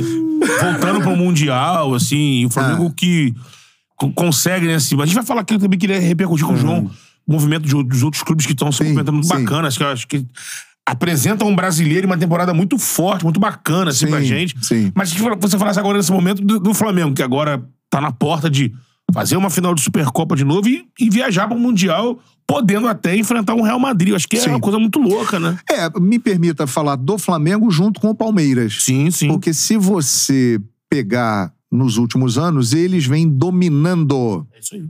O futebol brasileiro. Uma hora o Flamengo vai pro Mundial, outra hora o Palmeiras vai É. pro Mundial. Uma hora o Flamengo É. vai pro Mundial, outra hora o Palmeiras vai pro Mundial. Sul-Americano e Nacional, os dois estão. Exatamente. O Atlético Paranaense é um time que vem crescendo bastante. Ganhou Sul-Americana, ganhou Copa do Brasil, final de Libertadores. O Atlético Mineiro teve uma temporada recente muito boa. Ganhou Copa do Brasil, ganhou o Brasileirão. Se reforça agora muito bem. Mas quem está ali sempre chegando é o Flamengo É. e o Palmeiras. Aí. Então são duas equipes eu tenho a impressão de que estão muito à frente das outras e que continuarão tendo esse domínio no nosso futebol aqui por algum tempo. O Flamengo está demonstrando ser mais forte economicamente do que o Palmeiras nesse momento. Né, O Palmeiras, ele, embora tenha vendido o Hendrick, tem uma situação financeira muito boa, tem um patrocínio muito forte, mas ele não está investindo muito. Ele tem algumas pendências aí a acertar. E já o Flamengo não. O Flamengo está numa posição tão privilegiada financeiramente que ele continua reforçando o seu elenco. Então, a expectativa é para quem é palmeirense e para quem é rubro-negro, ela é excelente de mais um grande ano. E eu acho que para o rubro-negro é ainda melhor. Eu Isso acho aí. que, que tem tudo. E, cara, o- Dá pra acreditar? eu estava vendo hoje Supercopa da Espanha, Eu fui embora, Valência e Real Madrid. 1x0. Não sei É, o que se terminou. classificou nos pênaltis o nos Real Madrid. pênaltis, É. E eu vi no final de semana passado, é, Villarreal e Real Madrid, Eu o Villarreal vi. ganhou. É. Uhum. O Real Madrid não tá bem não, cara. É, é, Não tá bem não. Claro que o Real Madrid é um grande time, Sim. claro que o Real Madrid é melhor do que o time do Flamengo, mas eu acho que dá jogo.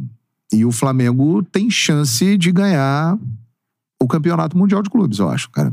Se tem uma tiver boa um, chance. um momento pra ganhar, acho que é esse, né? Eu acho. Claro que tem sempre a semifinal, que é é, perigosíssima. muito, e é muito tensa, né? É tensa, porque ali é que mora um mico. Exatamente. Se você chegar à final, você já cumpriu a sua parte. Porra, tô na final. É, Ah, perdi pro Real Madrid. Ok, perdi pro Real Madrid. exato. Legal. É igual antigamente os Vida que times segue. de basquete iam enfrentar o time da NBA, né? É, é. Você, você ganhava na semi do europeu. Já ganhou Exato. campeão, porque Ah, é. foi enfrentar o time da NBA. Agora, ser eliminado por um time de um centro menos importante do futebol, com menos força econômica, numa semifinal, aí é dureza. Mas eu acho que tem tudo pra dar Flamengo e Real Madrid e vai ser espetacular, cara. Porque, obviamente, que o Real Madrid vai melhorar. Eles ligam menos do que nós pro Mundial, mas eles ligam, pro Ligam, Mundial. ligam. É, eu não sei quem Eles teve aqui que falou vencer. que dos europeus o que mais liga é o Real É, Madrid. exatamente. Diz que o Real Madrid Eles colecionam importância. isso. É, porque eles colecionam taças, é. o time mais vencedor do futebol mundial. Isso. Eles Consegue, querem né? estender o É, domínio, foi, né? É, foi o VSR. E, cara, tem Vinícius Júnior, né? Vinícius Júnior contra o Flamengo. Ou seja, é malvadeza contra o malvadão. É, o criador contra a criatura. Rapaz, Eu tenho visto vai. alguns É, caras mais voltados pro lado tático. Até são os colegas da ESPN, galera Uhum. do Linha, galera que gosta mais de esmiuçar. E todos eles afirmam assim que, taticamente, se acontecer uma final Flamengo e Real Madrid, o Flamengo teria que mexer, por exemplo, numa estrutura que o Dorival deixou e que a galera se amarra, tipo Gabigol e Pedro, aquele quarteto, Uhum. Os volantes que saem mais. Você acha. E o Vitor Pereira tá trabalhando agora, né? Ele vai É, ter que fazer esse isso é aí, ponto. conhecer o grupo. Esse né? é o detalhe. É. É, ele começou a trabalhar agora, quer dizer, ele vai ter um mês pra preparar o time pra encarar um Mundial de Clubes e antes tem um outro jogo muito importante, que é a. Supercopa do Brasil é, contra o Palmeiras. Então ele vai ter pouco tempo, mas ele também já tem uma vantagem. Ele enfrentou muitas vezes o Flamengo. Então ele conhece o Flamengo. Ele sabe quais são os pontos fracos e quais são os pontos fortes. E como ele pode ajustar o time. É um treinador europeu com uma visão europeia Pesa muito. é. acostumado a enfrentar o Real Madrid em oportunidades diversas por competições Sim. europeias, então acho que nesse aspecto ele sai é, ganhando, né? E vai fazer ali um ajuste interessante. Está no início de temporada, ou seja, o time deve chegar bem lá fisicamente Sim. nesse período de um mês. O Real Madrid já vem de um desgaste. O mês de janeiro do Real Madrid terá, tá tendo agora a Supercopa. Vai ter um jogo da Copa do Rei importante contra o Villarreal. É. Aí vem o Mundial de Clubes e depois vem em fevereiro É. o Liverpool. Dez dias na final é o Liverpool. Né? Exatamente. Então eles estão já mais da metade da temporada e numa sequência de jogos Pesados. pesados, e não estão bem. O Real Madrid não é. está num bom momento. Então, cara, analisando isso tudo, e, por exemplo, os caras do Real Madrid vão olhar aqui desse lado, eles vão ver Felipe Luiz, Davi que eles Luiz. enfrentaram muitas vezes no Atlético de Madrid, Davi Luiz, Vidal, É. Chega diferente. Contra o Liverpool, o banco era muito menino da- do Flamengo. São caras conhecidos, eles sabem que o Flamengo é um time que venceu a Libertadores da América e que tem jogadores que se destacam muito no cenário sul-americano, como o Gabigol, Marrascaeta. Eles sabem disso. Né? Tem muitos brasileiros no Real Madrid. E eles lá mesmo acompanham. Né? Então. Vai ser sensacional, cara. Tomara É. que aconteça. o Pô, Real Madrid é sim. favorito, mas o É. Flamengo. Eu acho que o Tem Flamengo. possibilidade. Eu acho que o Flamengo vai ganhar o Mundial, né? Ó, Olha olha o aí. palpite. É, não, mas. Olha. Palpite! Palpite. Pica, hein? Eu acho que o Flamengo vai ganhar o Mundial. É. Palpite. Isso Se tem um momento pra enfrentar o Real É. Madrid, o momento é esse. Sim. Eu acho. Eu acho que é por aí, né? Eu Se acho. lembrar a Real Madrid última- é favorito. É, é. Mas- A última final do Real Madrid foi, no Mundial foi a do. Contra o Grêmio com o brasileiro, né? 2017. Ronaldo. Foi o gol do Cristiano Ronaldo de falta. Você né? lembra do jogo? O, o, Grêmio, não, ficou o Grêmio não né? atacou. O Grêmio não atacou. É. E o, mas o, O Grêmio não assim, machucou o Real O também não fez aquela coisa de quase gol vários. Ele ficou ali Não, em foi cima, um jogo meio morno, o Real, E era Real um Real Madrid. Muito mais forte que o de hoje. Muito mais O forte. Cristiano Ronaldo, né? Porque era o Real Madrid que vinha enfileirando Champions, o Real Madrid Isso. do Zidane, o Cristiano Ronaldo no auge, Modric muito mais novo, É. Casemiro muito mais novo, Marcelo jogando muito, Sérgio Ramos, É, não. monstro. Era aquele galáctico do Real Madrid, né? Era galáctico. Então era um Real Madrid mais forte. O né? Kashima fez gol no Real Madrid num outro Mundial desse aí, daquela época Fez, também, porque é. o Real foi Final- tri, né? Foi final contra o Kashima, é. O Kashima engrossou, fez gol, levou pra prorrogação. o Atlético Nacional na época. é. Isso. Agora, o seguinte, ó, alguns recados. Primeiro, temos 5 mil pessoas na live Pô, aqui. beleza, rapaz. Maravilha. Bom demais, hein, Obrigado, obrigado. Pô, Obrigado, é. hein? João, no, João, no é. desafio, ele já reboca a É. audiência Pô, obrigado, obrigado, pessoal. Então, Guilherme é um deboche. Ó, e, deboche, e é isso, onde o João for, meu irmão, vamos com o João. né? Não, Gente, vai, não, mano, tamo junto, nós tamo junto. Os melhores narradores do Brasil eu aí, tô com vocês também. Se vocês forem também, eu tô com vocês. Isso aí. aí. Aí, isso aí sim. E outra vem com nós, se inscreva no canal. Quem não é inscrito no canal, tá aqui por causa do João, se inscreva também no canal, beleza? É, tem muito conteúdo. Mano, a melhor resenha da internet tá aqui, tá ligado, né? Então, ó, né, like na live e também se inscreva no canal, que é muito importante pra gente. E depois maratona o canal aí. Tem muita coisa, irmão. Dos convidados mais diversos, né? É, profissionais de comunicação, De né? história, jogadores, jogador, dirigente, dirigentes. Então, galera do mundo do mercado da bola, tudo. isso. Se inscrevam no canal aí, beleza? Outra parada, ó. Vou começar a ler os superchats aqui. Uma enquete aqui. Agora, teve. É importante a gente falar, porque é um material que eu me orgulho muito, cara. Tem aqui homenagem pro Roberto Dinamite. O. Roberto Dinamite esteve no Charla há pouco mais de um ano. Fantástico. Então, assim, é, eu acho que é um material único. A gente soltou os melhores momentos no canal ontem, né? Então, antes da, da entrevista do João, logo depois que acabar aqui, cola aí, mano. Vale muito a pena ver Sim. é, tudo que o Roberto pensava, a Fantástico, história do fantástico. Roberto. Muito legal, então. Sensacional. cola mais tá enxuto, É. tem ali 37 minutos. A Grande a Roberto foto Dinamite, lá tá homenagem a Roberto Dinamite. Grande mano. Uma bela de uma thumb, né? Muito é, bonita assista aí que é muito legal, cara. Vamos lá, superchat. PJ mandou, é, João, como foi pra você a decisão de sair do Grupo Globo pra ir pra Fox? Ele falou, né, que não era tão conhecido aqui no Brasil, ele já falou, né? Hum. Sim, sim. da- Foi, da foi um desafio na época também, É. muito interessante e que deu certo, né? É. O Mário Faria, salve Cantarelli Betão. Grande João Guilherme, tive a oportunidade de falar com ele nas férias e sua simplicidade é ímpar, é Pô, verdade. obrigado, rapaz. Atende a todos os fãs, abraço e quero Obrigado. vê-lo narrando jogos no Malvadão. Boa. Valeu, Mário. Também o Alan Alves. Vocês são fera, Charla. João Guilherme narrou o Flá campeão do começo do jogo até o final. até arrepia de É falar, verdade, pô, é choro quando escuto, fera demais. Óbvio que a gente vai lembrar daqui a pouquinho, né, a final de 2019, Eita. que é a final, né? Essa foi espetacular, mas a de 2019 acho que é Um imbatível. dos maiores momentos da sua história. É. então, cara, muito superchat chegando. Rodrigo Bombeiro mandou superchat. Boa, Bombeiro. João Guilherme na Casé TV, será? Ih, rapaz. O Jalmes também mandou mensagem por aqui. Pergunta pro João o que ele achou da cobertura da Copa pela Casé TV, ele já falou. Muito bacana. Parabéns a todos lá. Trabalho sensacional. Pô. É. Marcante. Se você não Juntou. viu, daqui a pouco você volta a live aí, você assiste. O João já Juntou falou um monte de sobre. cara, Juninho Pernambuco. Denilson. Denilson. Muito bom, muito bom. Gilberto. Marcante, marcante. Mas quem por aqui? Deixa eu ver. O ADR Flamenguista. Pergunta João por onde anda o conselheiro Miranda. Ah, tá no Meyer. Pede pra ele Mora no revelar Meia. quem é o conselheiro, Conselheiro Miranda. É o meu vizinho, meu. Abraço, João. Abraço, João. Sou seu fã, João Pessoa, na Paraíba. Legal. O conselheiro Miranda é meu vizinho, é o Márcio.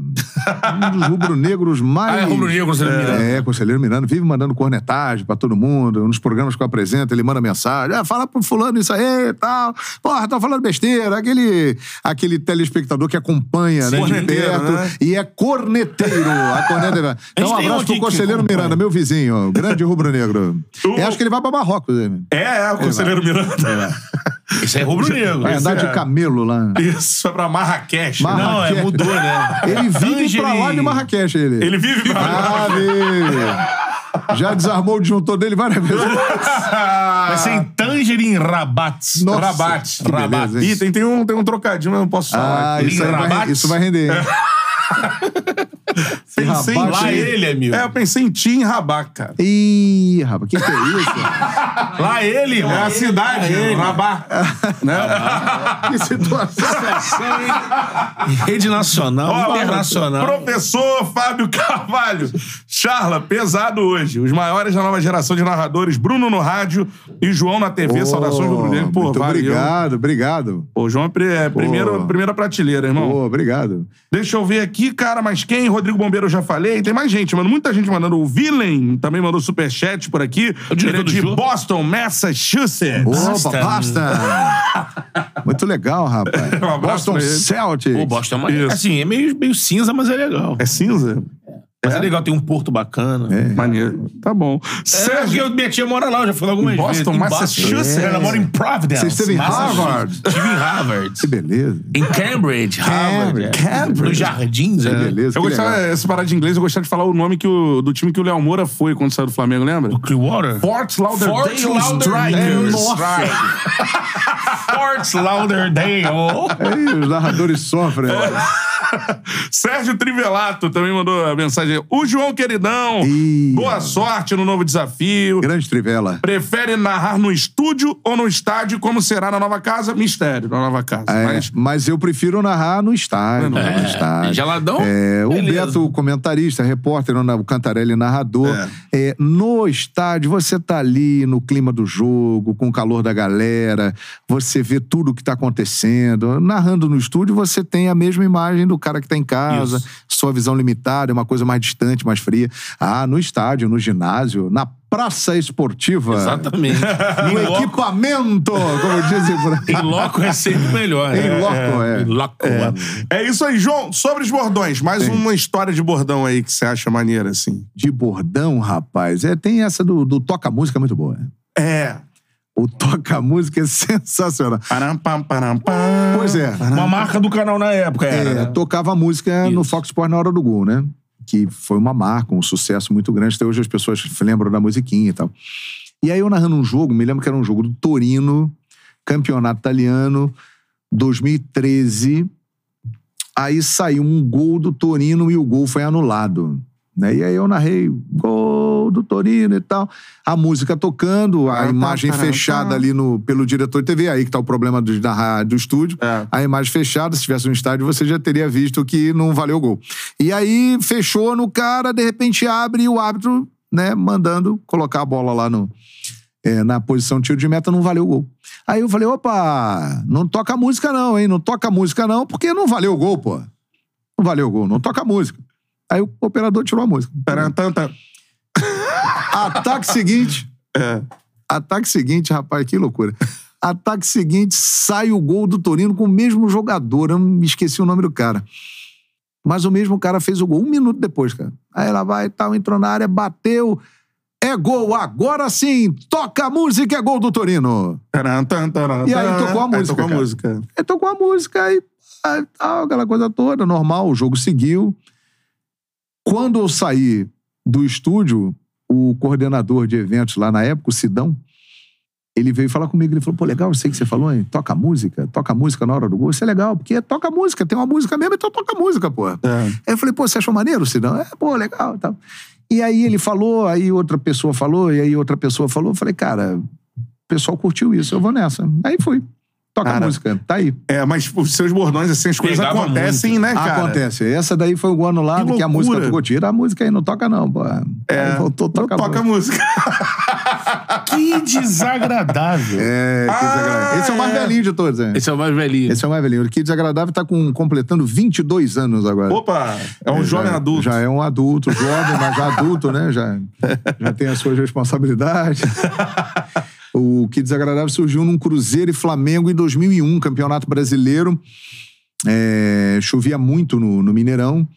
E aí o Petkovic foi tentar driblar o jogador do Cruzeiro, o Ricardinho, e aí ele, ao driblar, ele escorregou e caiu de bunda em cima da bola. Assim. Ah, uma Pet, cena, uma Pet. cena engraçada, né? Principalmente envolvendo o Pet, que é um, era um craque, né? um jogador fantástico. Não era muito comum ver o Pet escorregando assim Sim. e tal. E aí, na hora, eu mandei. Que desagradável, velho. Com a imagem fechada nele. E aí, o Raul, do meu lado, comentarista Raul Plano, ele começou a rir, cara. Ele começou a rir. Pô, é engraçado isso aí, pô, que desagradável e tal. E por que que eu falei que desagradável? O Cláudio Vinícius Cerdeira, Ah, ex-árbitro, árbitro, é é isso. árbitro e tal, ele era nosso comentarista de arbitragem. Ah. E ele, cara, ele tinha a mania de ficar falando que desagradável o tempo todo. Tudo era aqui desagradável. Tudo era que desagradável. É. Ô, Cerdeira, tudo bem? Vamos ali almoçar hoje? Ah, vamos lá. Que desagradável. Pô, Cerdeira, vamos pegar um avião lá pra ir pra Belo Horizonte fazer o jogo. Ah, legal. Que hora que é? Ah, duas da tarde. Ah, tá, volta lá. Que desagradável, hein? Porra, era almoço, você tá vindo ali, pede um- uma Coca-Cola ali pra ela e tal. Ah, tá bom, vou pedir. Que desagradável. Aí eu ia falando esse troço o tempo todo, cara. Senhor, que desagradável. Aí eu falei, porra... Aí, convivendo com ele, a gente fazia muito jogo, né? É.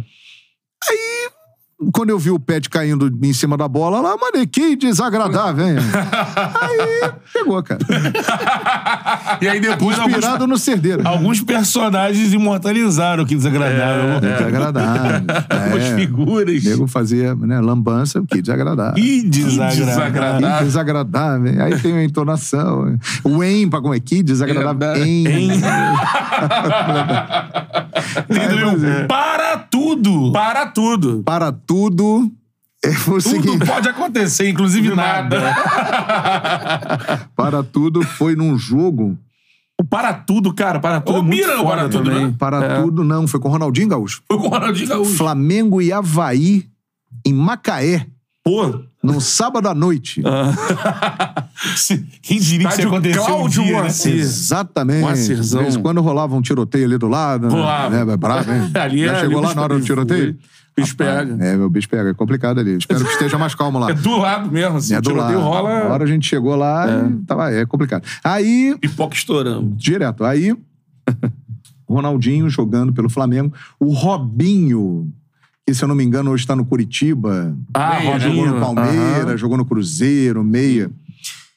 Cara, como a galera fala hoje, era hora de sopa e ele foi de garfo, né? Hum. E aí, levou a... Aí o Ronaldinho, daquele jeito dele, debochado, morre, É.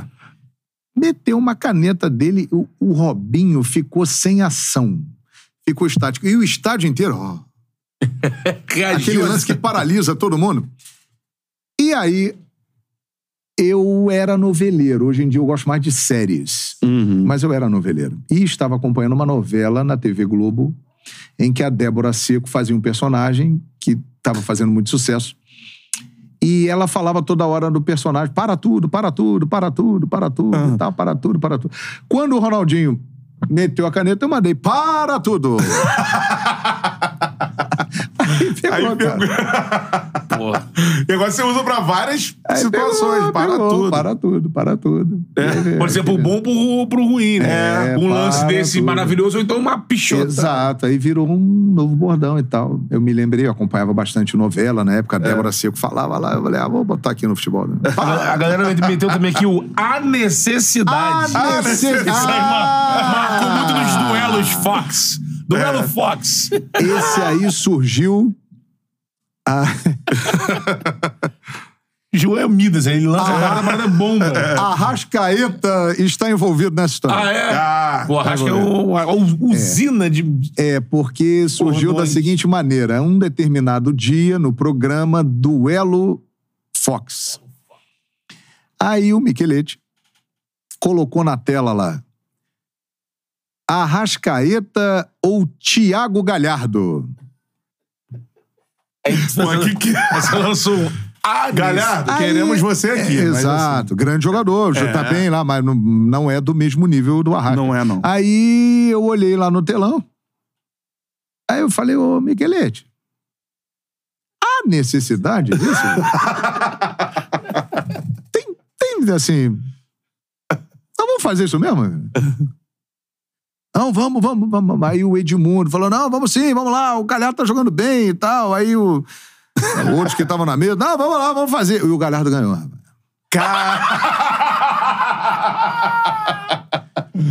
Aí eu falei, tá vendo, Miquelete? Há necessidade. Aí rola aquele print, né? Pô, a galera forçou, hein? Não, e pior que vai rolar o print com a cara É do porque o. Galhardo, É. o Galhardo tava bem naquela época Era- do Vasco. era do Vasco ou no Inter? Vasco? Não, no Vasco. E o Arrascaeta chegando no Flamengo, aquela coisa. E. É, aí Não rolou, rapaz. Aí E nem rolou há pouco tempo aí um tier list com o Flamengo na mesma prateleira do Cuiabá. Cuiabá, foi, foi. E aí o Rizek, que não votou, sai quem é a cara dele. Ah, é, porque ele é apresentador. Tanto que no dia seguinte ele se justificou. Olha, eu fui contra. E foi mesmo, eu fui ver, ele foi contra mesmo. É, aí foi isso, cara. Aí surgiu a necessidade. A necessidade. Aí o bordão é assim, né, bombou muito nos duelos, É, né? porque aí é o seguinte, né, Cantarelli? Você Hum. fala uma coisa e você percebe que as pessoas começam a falar aquilo com você, né? É isso. Não é isso? Pô, cara, Assim é- nasce o bordão, não é, isso? É, eu fui pra Minas Gerais outro dia, É. aí chegou um cara assim, ó. E olha lá o Nunca Critiquei. É isso. Aí. Não, foi Não Critiquei, não. Foi. Olha lá o Foguete Não Tem Ré. Olha É o foguete isso, ali. pô. Foi o cara, né? O Meu nome é o povo- Foguete Não Tem Ré. Ele consagra o bordão. O povo consagra o bordão. Então o Cantarelli falou um negócio, o João Guilherme falou um negócio, É. mas aquilo ficou ali. Só que a galera, ela ouve, ela gosta, eu não sei porquê, e ela começa a repetir. É isso. O bordão não tem explicação. É uma frase. Porque, por exemplo, a necessidade. É uma frase simples, pô. Tem nada demais. Para tudo.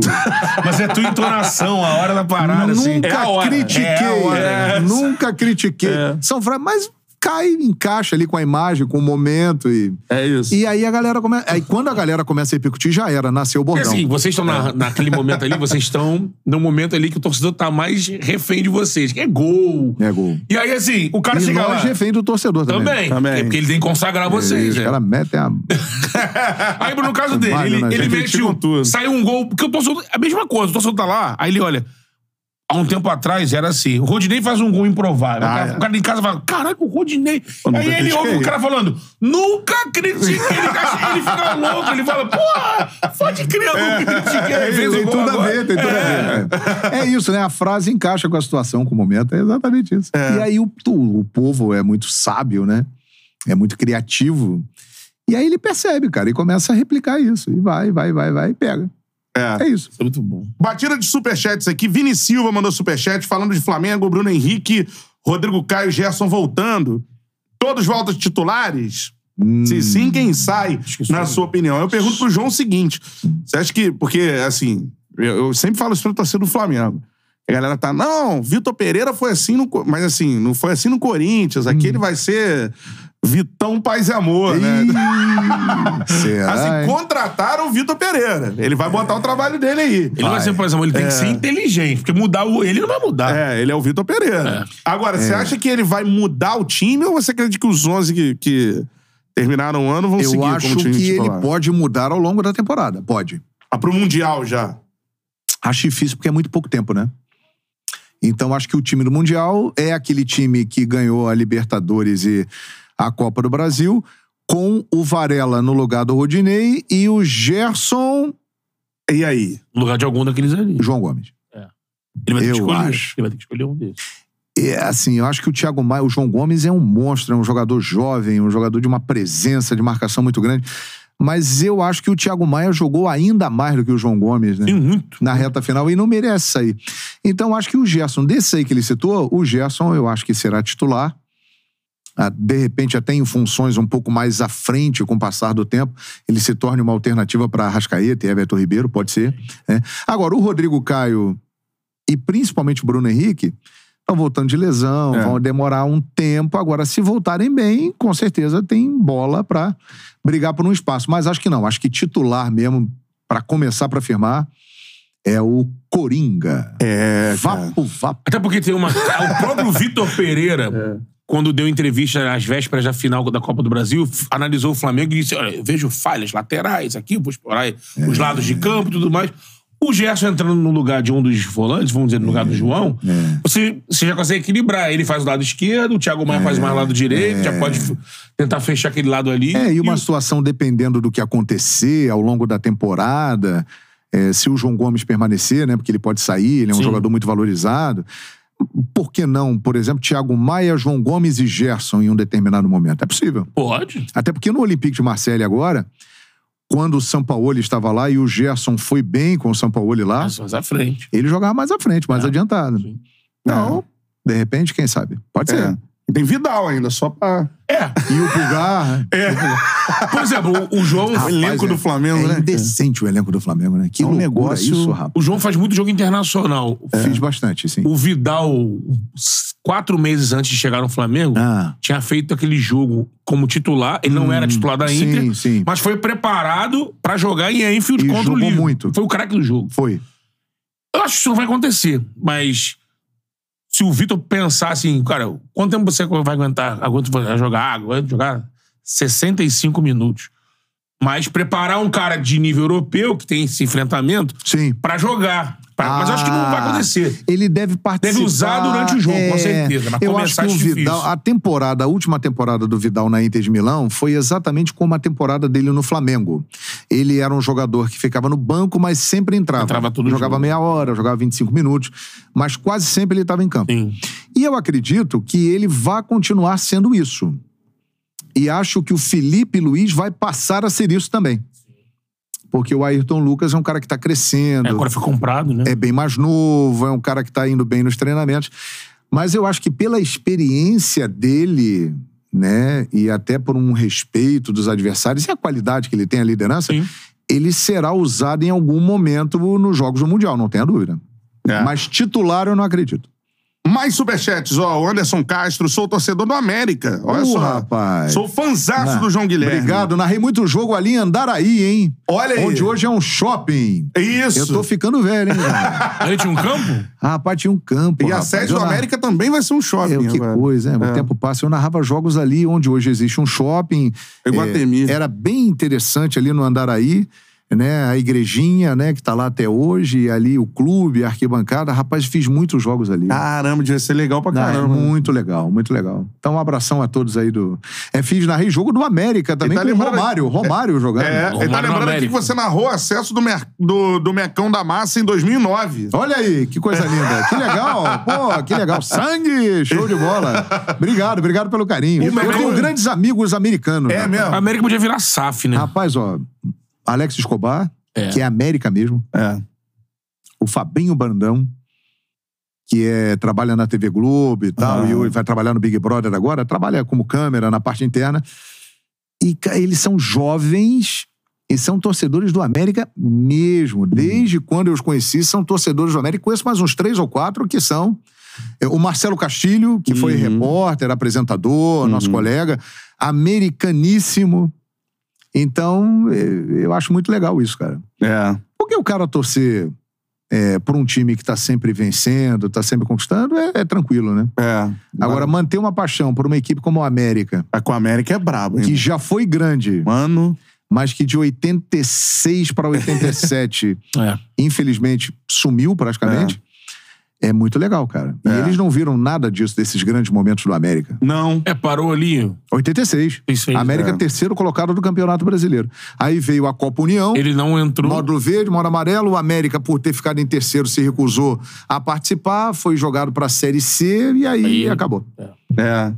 Que coisa, né, cara? É É. lamentável. Porque era uma, uma puta de América uma e Bangu eram legenda. times Sim, sim. de ponta, times expressivos. É, é. O América tem fez uma final. camisa muito bonita, tem um- um- uma história muito bacana. É. Chegasse alguém e investisse pra re, reerguer Agora até essa... a sede foi embora, vai ser um shopping. Sim. E ficou só lá em Edson Passo mesmo. Sim. né? É. Perdeu, perdeu a referência. né? É uma pena. Galera participando aqui, ó. Emer Show tá na- no chat Ô, aqui. Emer Show. show. Pra Comemorar.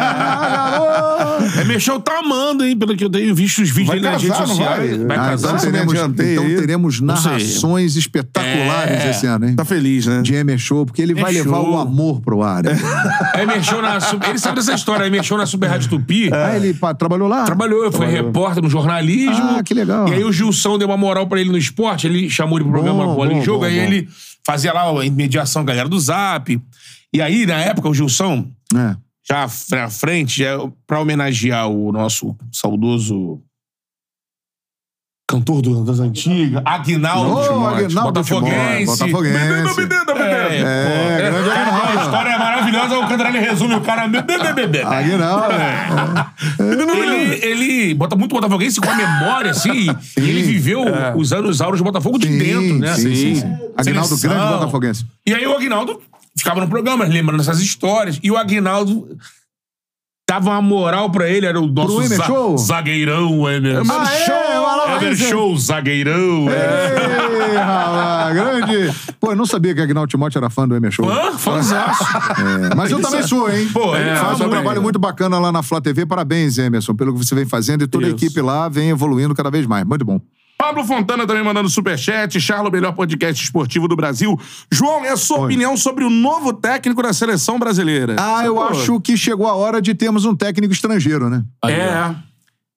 Eu não vejo, sinceramente, no momento, um técnico brasileiro que possa assumir essa missão. Eu, eu fico até chateado com isso, cara. Mas eu não vejo. Eu acho que os nossos técnicos, eles, eles perderam tanto espaço que para assumir uma seleção brasileira, que eu sempre considerei o topo, o auge de um profissional, eu não vejo ninguém. Acho que temos técnicos promissores. O Fernando Diniz, eu acho que é um técnico Sim. que tem um futuro brilhante. Esse trabalho aí no Fluminense, né? É. Exato. Acho que temos técnicos jovens que podem vir lá na frente. Né? O, o próprio Rogério Ceni é um treinador que ainda é uma incógnita, mas eu acho que ele tem potencial.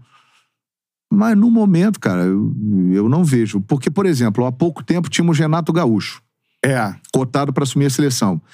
E com razão, porque ele vinha de uma grande temporada no Grêmio, um grande momento no Grêmio. O Renato perdeu espaço. O Cuca, a mesma coisa. Também. Houve, a partir de 2019, a consolidação do trabalho dos técnicos portugueses via Jorge Jesus e depois Abel Ferreira. Isso. Né? E abriu espaço para outros técnicos de fora também. Então, sinceramente, eu acho que chegou a hora de uma ruptura, há uma resistência muito grande no mundo do futebol brasileiro de ter um técnico estrangeiro. Grandes nomes do nosso futebol são contra, falam. É, se manifestam Não, porque nós contra. somos pentacampeões mundiais. Ganhamos todos com brasileiros. E ganhamos todos com brasileiros. Mas, bicho, da mesma forma que nós saímos e fomos lá pra fora e ganhamos o nosso espaço lá fora Uhum. e tiramos espaço de alguém que era de lá, Sim. eu acho que chegou o momento de ter humildade e reconhecer que é a hora de abrir espaço para um técnico de fora dirigir a seleção brasileira. Eu já acho que chegou esse momento. Esse tem um nome. Seria Abel Ferreira, esse técnico? Eu acho estar que mais próximo. caras acessíveis e que merecem, pelo que fizeram no futebol brasileiro nos últimos anos, seriam os meus candidatos. Ou Abel Ferreira ou Jorge Jesus. Um dos dois. Dos dois. Eu acho que são os mais acessíveis. Se fala em Zidane, acho difícil. Ancelotti vai continuar no Real Madrid. Mourinho dizem que não aceitou. Acho que Abel e Jesus são técnicos que você terá uma facilidade maior para negociar. Principalmente o JJ, que sempre declarou abertamente que o desejo dele é dirigir a seleção brasileira. Então acho que são dois grandes nomes. Eu apostaria em um dos dois. Ou Qualquer Abel um. ou JJ. Que conhecem, né? Conhecem o nosso futebol. É, é, apostaria em um O dos Abel dois. tá aí há quase quatro anos. Exatamente. Seria um deles pra mim. Show de bola. Galera, ó, vou, vou ler aqui o superchat na, na batida, que a gente tá na reta final da nossa resenha. O Gustavo Morinel tá participando. É, também o Felipe Almeida. Imagine o JG narrando a caneta do debochado do Carlos Alberto. A gente já falou sobre isso aqui. Ela adora, né? o Gui também mandou. É, montar um time A do Flamengo é mole. Faz favor, monta um time B. Pode contar possíveis reforços. Cara, mas o time B do Flamengo também, se você for pensar, é. A partir de junho, Rossi, é. Mateuzinho, o Pablo e. O Rodrigo Caio.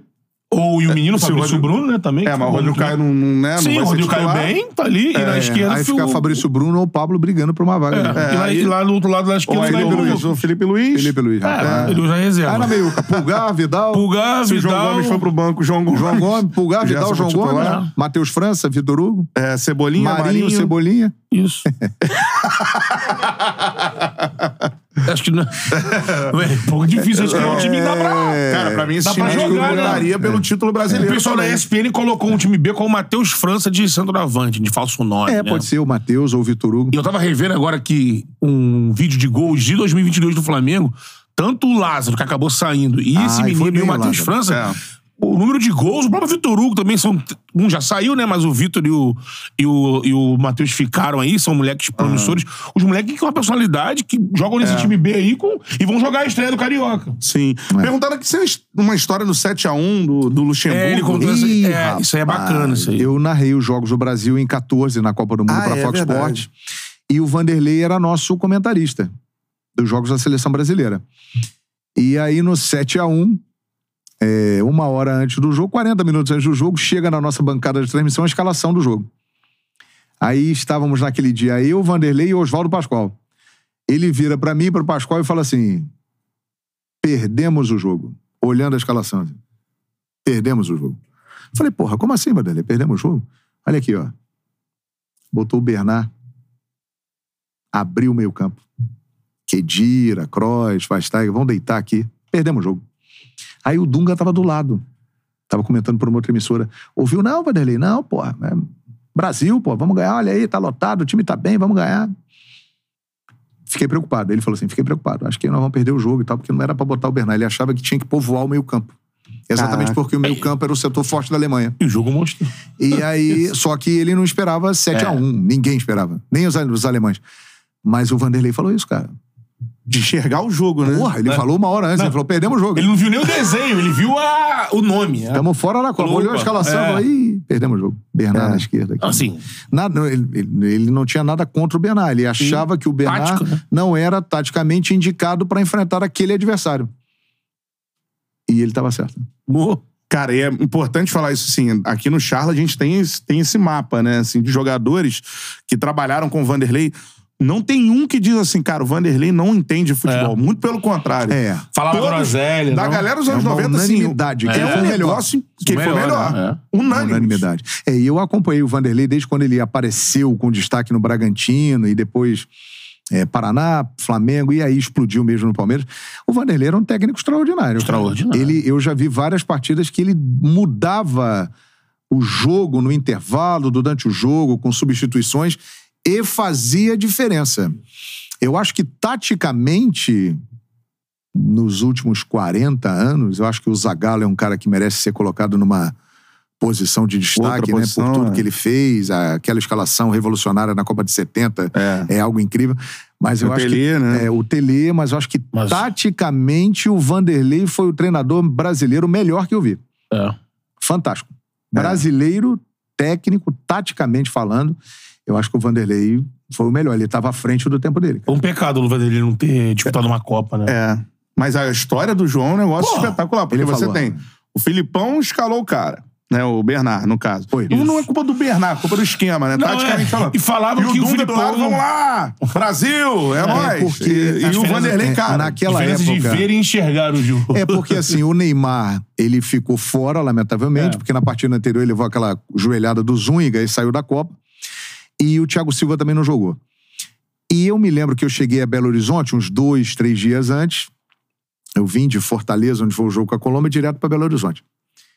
E o clima em Belo Horizonte, o clima em Minas, era muito disso, assim. O jogo foi em Belo Horizonte. Coloca o Bernard. Isso.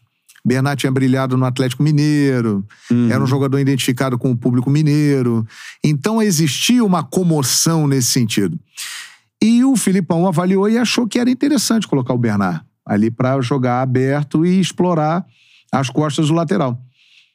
Mas o Vanderlei viu de uma maneira diferente. Ele achou que tinha que encher o meio-campo. Botar mais um volante, mais um meia Uhum. fechar tudo e congestionar ali, porque aí ia dar mais trabalho para a Alemanha. E o jogo provou que ele tinha razão, né? E os que foram Caramba. escalados não estavam bem, porque o Fernandinho não faz um bom jogo, aí é, É. tudo mesmo. É. É. É, é isso. Luiz Gustavo, né? Luiz É, e Gustavo. perdemos de novo no meio campo esse ano. Né, de coisa. novo. É.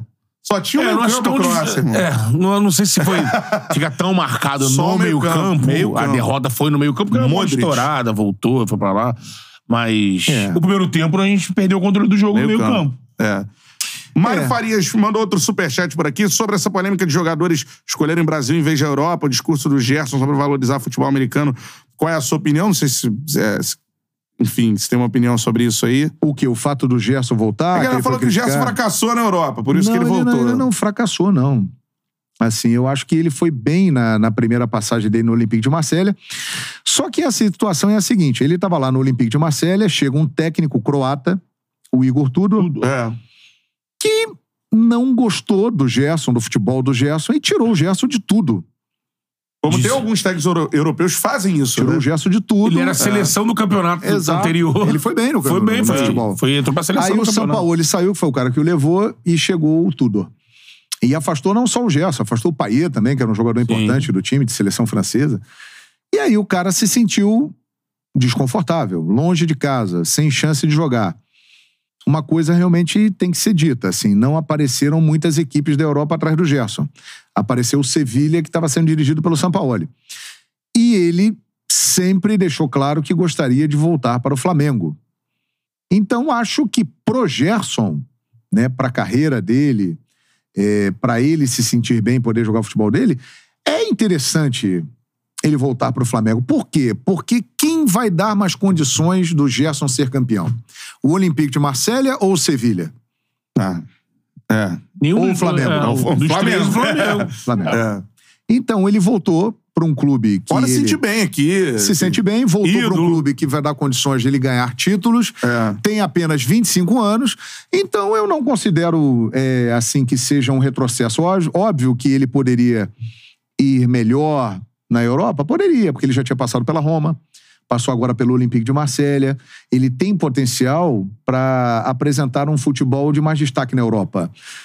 Não conseguiu. Jogou bem, mas não conseguiu. Não brilhou intensamente. Voltar para casa aos 25 anos, num clube é, da dimensão do Flamengo e com a estrutura que o Flamengo tem, eu acho que é um passo importante para ele que pode render coisas muito boas, inclusive seleção brasileira e tal. Uhum.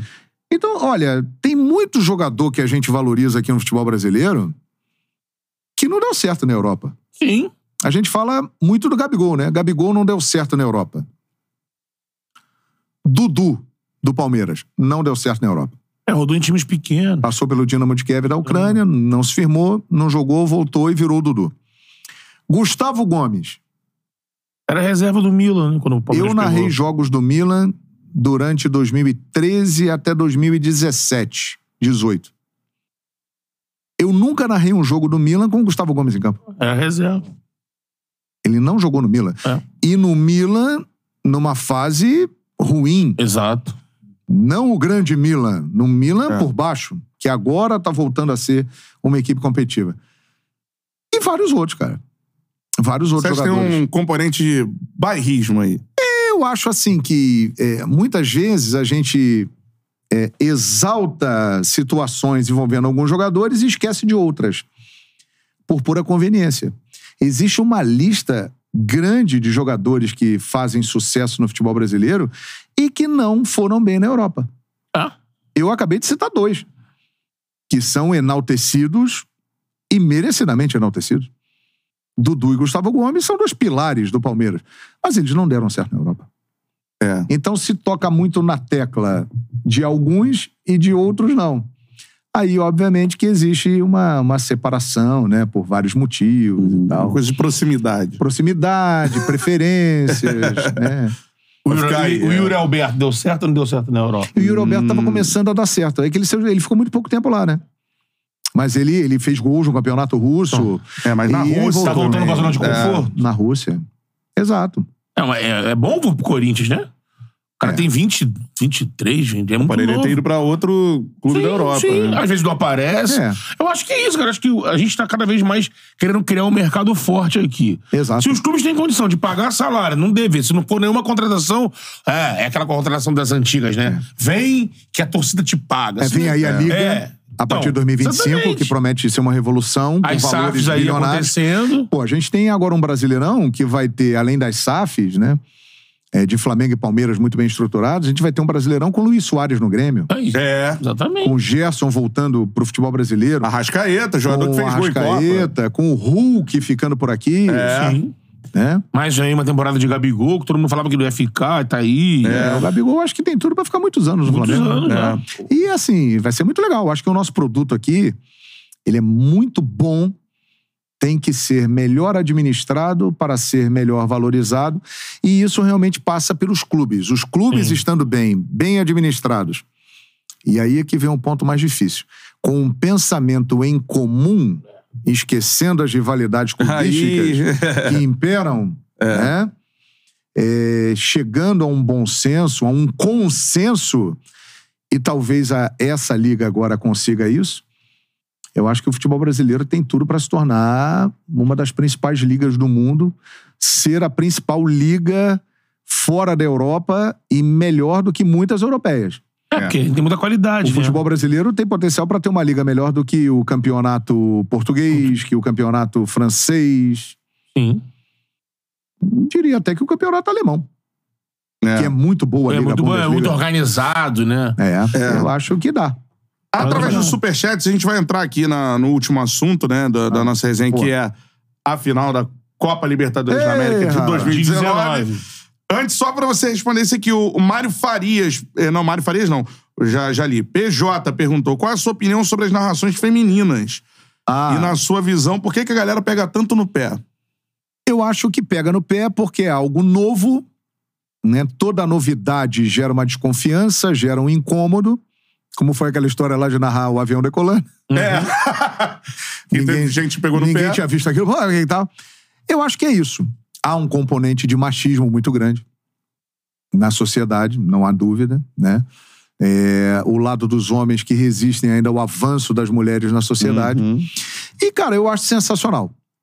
Eu acho que elas estão abrindo portas, né? Elas são de vanguarda. A gente viu a Renata agora, Mandar um beijo pra Renata, que que. pô, tá- pô, uma boa convidada gente- pra vir aqui. Veio, veio, Ah, já veio, a veio, Renata veio? voltar. já, já pediu pra gente convidar de novo. Opa, então traga que ela é ótima. Renata Silveira. Renata, beijo Ela é pra ótima. você. A É. Renata narrando a Copa numa TV aberta. Sim. A gente Aliás, teve no é. Rádio Carioca Ah. as meninas A da. Renata do narrou no rádio também. Sim. A, a Luz Ogaibe. Luz Ogaibe Luz Ogaibe. foi na, narrou lá a final, lá em Guayaquil. E isso é muito legal porque esse projeto todo, isso começou no Fox Sport, cara. Isso, com a Vanessa, né? Com a Vanessa Riz, foi uma ideia do Eduardo Zebini, é, que lançou essas meninas todas. Renata Silveira, Natália Lara, Natália Isabelle Moraes. Luz Ogaibe e tantas outras. E lá atrás, Luciano do Vale, o Isso. gênio Luciano do Vale, colocou Luciana Mariano, Luciana, que hoje é. narra na ESPN, para narrar a primeira vez. Né? Foi a primeira mulher. Eu acho sensacional. O que eu acho é o seguinte: você não pode é, fazer a distinção pelo sexo. É isso. Você tem Pela que fazer a qualidade. distinção pela qualidade, pela competência. É mulher, narra bem, é competente? Legal. É mulher, narra mal, não sabe fazer, não serve. É homem, narra bem, ok, serve. É homem, narra mal, não serve para o negócio, não serve. É isso. Você tem que analisar a competência e não o sexo. E elas estão aí mostrando a competência delas e já fazem parte de um quadro que está no início, mas é uma realidade. E já se incorporaram e é muito bem-vinda, né? A presença das mulheres em É, todos os setores da acho. sociedade, né? Com certeza. E co- quem tem competência se estabelece. Isso aí. É, e Renata já estava convidada, mais que convidada pra voltar. Ela pediu Exato. outro dia no Twitter, pô. Boa, Renato Silveira. É, botei lá, qual convidado é ela? Eu! Quero voltar de novo, é. É, mas as- o Charlie é assim, quem vem aqui quer voltar. rapaz. é bom! É bom! Aí sim. O Aí Charlie sim. é muito bom, dá vontade mesmo. Show de bola. Muito Pô, legal. irado. Ó, pra terminar então, Makarov mandou superchat. Pô, bailarino. Toca a música, gol do Mengão. Eterno 2019. É. Bruno Cardoso de Oliveira. Nessa linha, pergunta ao João Guilherme a narração prévia, a premonição que ele fez do gol do Gabigol na final de 2019. Da outra vez que você teve aqui, a gente contou, né? A trabalho essa a gente- premonição aí no, Burra no nesse. Benja é, lá, porque hein? durou oito meses, né? Entre a narração de brincadeira no programa e a narração do título, né? Então, mas e conta pra nesse, galera aí. Aí nesse meio caminho aí, cara, é, muita gente criticou, até mesmo os clubes usaram isso. O Grêmio usou na É, semana. O Grêmio usou, na- olha lá, já estão narrando o gol como se fosse campeão e tal. É aquela coisa toda, já passaram é, pelo Grêmio. E, na verdade, foi uma grande brincadeira, né? Que é, aconteceu em março de 2019. O Gabi foi lá na Fox gravar uma entrevista com o Benji, aí Gabigol. entrou o Gabigol, e entrou no ar lá pra fazer a chamada. Ó, no dia tal vai ter a entrevista com o Gabigol aqui no Fox Sports e tal. E aí o Benja falou, porra, narra um gol do Gabigol aí, cara. Aí eu falei, pô, tá legal, Gabi, eu vou narrar um gol seu na final da Libertadores, pode ser? Aí ele falou, pô, pode ser. E aí é um negócio que não tem explicação, porque eu narrei um gol de virada, o Flamengo ganhou por 2 a 1 em cima de um time argentino, que no caso era o Boca Juniors, e no final do jogo. Pô, aí E foi um roteiro parecido. Quanto tempo antes? Oito meses antes. Caramba! Quase uma gestação. Assim. Cara. Porque foi em março e a final foi em novembro. Oito meses, cara. Que loucura. Cara, tem umas paradas na sua vida que são assim, né? Já É, percebi, tem, tem assim. uma doideira isso aí, cara. E, e assim, ah, João Guilherme, e aí? Você pena? Cara, na hora, porque foi tudo improviso. Isso é uma coisa até legal de falar, porque quando você tá fazendo televisão, tá fazendo rádio, tá fazendo aqui o Charla, muitas coisas acontecem de improviso, acontecem no momento. Você não fica planejando aquilo. Exatamente. E aí o Michelete, de novo, o editor do programa, virou no meu ouvido e falou assim: João, a gente vai colocar um link aí da entrevista do Benja com o Gabigol. Eles vão entrar pra promover a entrevista, anunciar a entrevista. Eu falei, pô, ótimo. E aí o Benja, sem combinar nada comigo, ali na hora mandou. Pô, narra um gol do Gabigol. E, cara, veio a ideia. Eu falei, vou narrar um gol do Gabigol na final da Libertadores, que o Flamengo já tinha estreado na Libertadores com um gol dele contra o San José, eu tinha narrado. E aí eu falei, pô, Gabi, eu vou narrar um gol seu na final da Libertadores. Tá. E você bota o Boca, né? Eu botei o Boca. Foi um time Um argentino. time argentino. 2x1, o placar da narração que eu fiz, e de virada no final do jogo. Pô, não é que loucura. Caramba, mano. isso é muito louco. Isso aí é Eu tava assistindo o mesmo, programa. assim, é. Isso é- Tem coisa que não. Cara. Aí as pessoas ficam pedindo assim, pô, narra de novo, narra de novo. Eu falei, cara, eu posso até narrar, mas não vai acontecer, né? É, Assim. aquele jeito. Não, tudo aí tinha que É. ser sem, sem programar, assim, né? Foi um negócio que vai acontecer de mil e mil anos, pô. Não vai, que O Flamengo ganhou de novo e parecidos. olha o jeito que foi. Foi outro jeito. É, Foi é, diferente. então a galera, não, de novo, e tal, não, e tal, legal, mas daquele jeito ali. Quanto, É. o Palmeiras chegou a pensar, porque o Flamengo empata e o Michael entra pela ponta, amigo. Depois não era 48, mas, era Ah, mas era no segundo tempo, final do era, jogo. é, quase foi uma virada, Gabigol é tinha empatado. Quase foi uma virada ali no final, é verdade. É. mas é isso, né, cara? As coisas acontecem. É. E a gente não, não adivinha. A gente fala, às vezes, uma coisa que lá na frente acontece. Eu acho que o mais, assim, o que você, você já disse aqui da outra vez, né, que foi algo que você se preparou pra final, normal, mas você não montou nenhum roteiro de falas, né? Não, a gente não monta Mas isso. você, não. na hora que Cantarelli sabe sai o gol, né? É, isso não- você tem Narrador. uma presença de espírito de conseguir ter a clareza de ir soltando exatamente o que você tem de conteúdo na sua cabeça. Eu acho que essa parada dele na final da Libertadores é encaixar as frases É. do coração do torcedor Quer receber naquela que o cara hora. tava sentindo, né? É, foi uma metralhadora de. de, de- É. Cravou. Eu Uma tava, retrospectiva de 38 anos. Assim. Não, você foi perito, você foi perfeito. Cara, que você falou. Ah, quem disse É. que não tinha tradição? Se não tem, agora tem. É, realmente foi um momento de, de rara felicidade da minha parte. Realmente, ali foi tudo do jeito que ser mesmo. Vamos né? reviver? Vamos reviver. Vai botar aí? Então está bem aqui no ponto. Muitas Até porque a galera do Mengão está com muita saudade. Ah, que beleza. Então já saiu o primeiro, já saiu o gol do Gabigol do empate. Saiu. Saiu a bola, a comemoração. Então, exatamente nesse ponto, quando o Gabigol está fazendo assim. Você gosta disso, né? Eu adoro. Ah, e- Eu e sou e louco por isso, eu vejo toda e- hora. E, é, vai, você vai ouvir aí o I, I, I, né? Que, e o Então, quem tá falando é o é, Pascoal, né? É, a história do I, I, é, você vai perceber aí quando soltar o seguinte: é um I muito espontâneo, pelo seguinte: o Pascoal tá falando, a bola tá lá na defesa, cai Uhum. no pé do Diego, e o Pascoal tá comentando. E aí o Diego chuta lá pra frente. e a bola vai viajando. E o Pascoal falando. E aí eu olhando a bola viajando, aí eu soltei. I. I. É o Pinola da uma. I. I. Ih, aí eu atropelei o Pascoal. Falei, caraca, a bola tá na área. Olha a virada, Gabriel. Pum.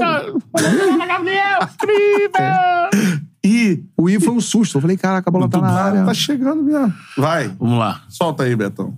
Mas a bola ficou ele, a bola e o gol. E ali não tinha jeito. Pascoal falando. Gabriel Barbosa, o artilheiro da Libertadores, bota pra dentro e a pressão aí, ó. Ih, ih, olha a virada, Gabriel! Incrível! Foi isso, cara. Incrível! Toca a música, é um gol do susto. Mengão!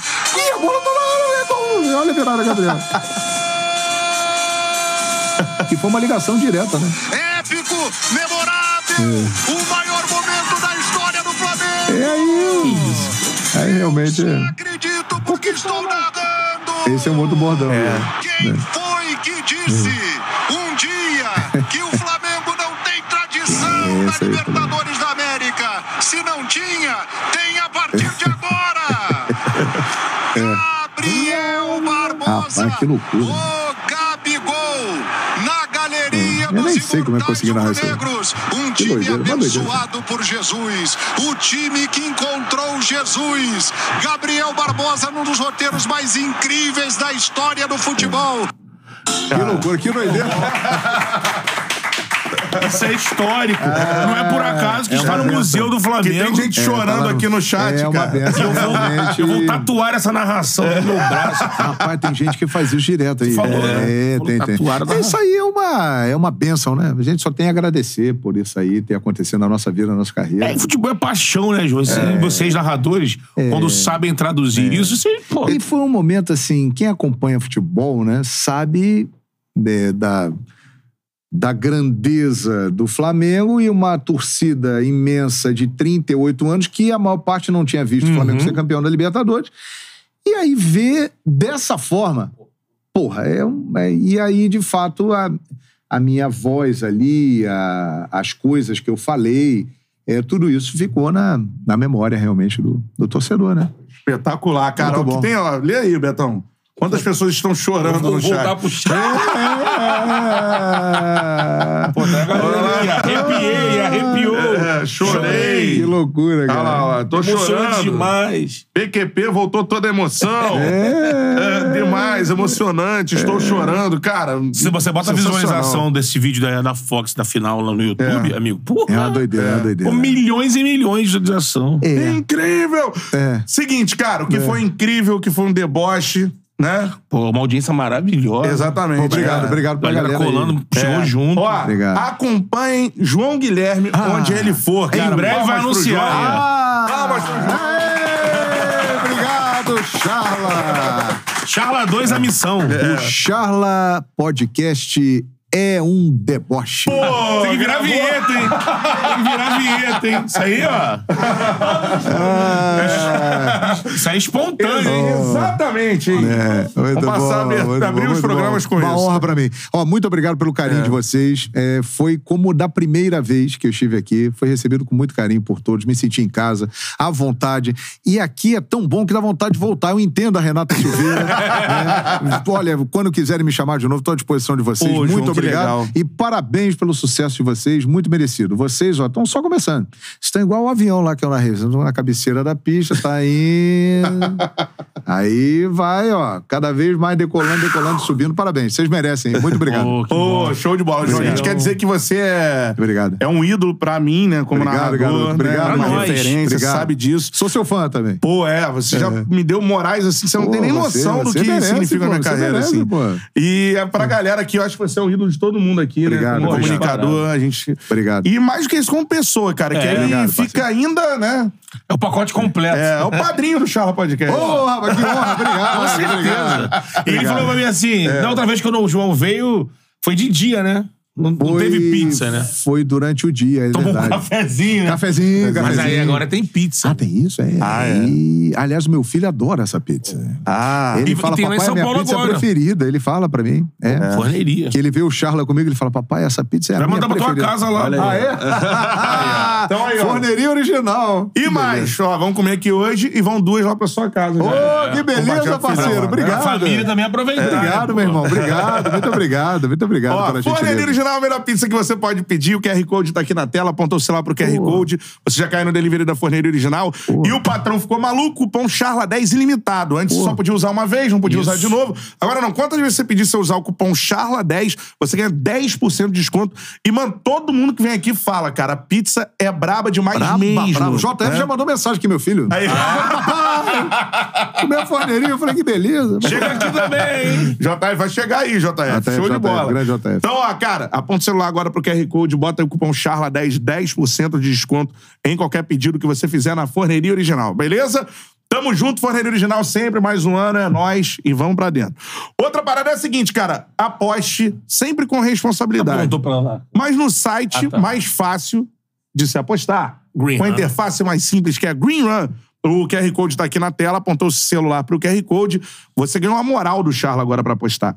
10 reais na sua carteira, tá bom ou não? Tá. Entrando aqui pelo QR Code agora, 10 reais pra você apostar na Green Run. E tem mais, ó. Mais uma moral. Né? Convidando um amigo ganha mais 10 reais. Você pode convidar seis amigos também pra apostar. Os seis entrando, você ganha 10 reais de cada um aí. Sessentinha já pra começar a brincadeira. Isso. E vale pra quem sabe apostar e pra quem não sabe, porque a Green Run tem uma interface muito fácil pra você que tá aprendendo também. Você pode entrar lá e se divertir, beleza? Sempre aposte com responsabilidade. É isso? Tem algum recado pra dar aí? Galera, ó, aqui finalizando a nossa resenha com um espetacular, um sensacional João Guilherme. Obrigado. Mano, tem homenagem pro Roberto Dinamite, cola lá que vale a Isso. pena, beleza? Documento histórico Grande tá aqui Roberto. Vou acompanhar. homenagem pro Roberto Dinamite. Foi é, os melhores momentos dele aqui no Charla Podcast. Espetacular, há cerca de um ano atrás, assim, Isso. falando sobre assuntos diversos, encontro com Pelé, um negócio, né? Pô, maravilhoso. É um Falando negócio Vasco, espetacular. com falando do muita emoção, Vasco, falando da amizade Zico. com o Zico. Exatamente. Então cola aqui, ó. Você já vai procurar aí no canal, tá aí. Homenagem a Roberto Dinamite, beleza? Assiste que vale a pena, mano. Tamo junto, Charla Podcast. Em breve, nossa agenda da semana que vem nas redes sociais aí. Semana que vem estamos de volta. É isso, tamo sim. Valeu, aquele abraço. Valeu. Valeu.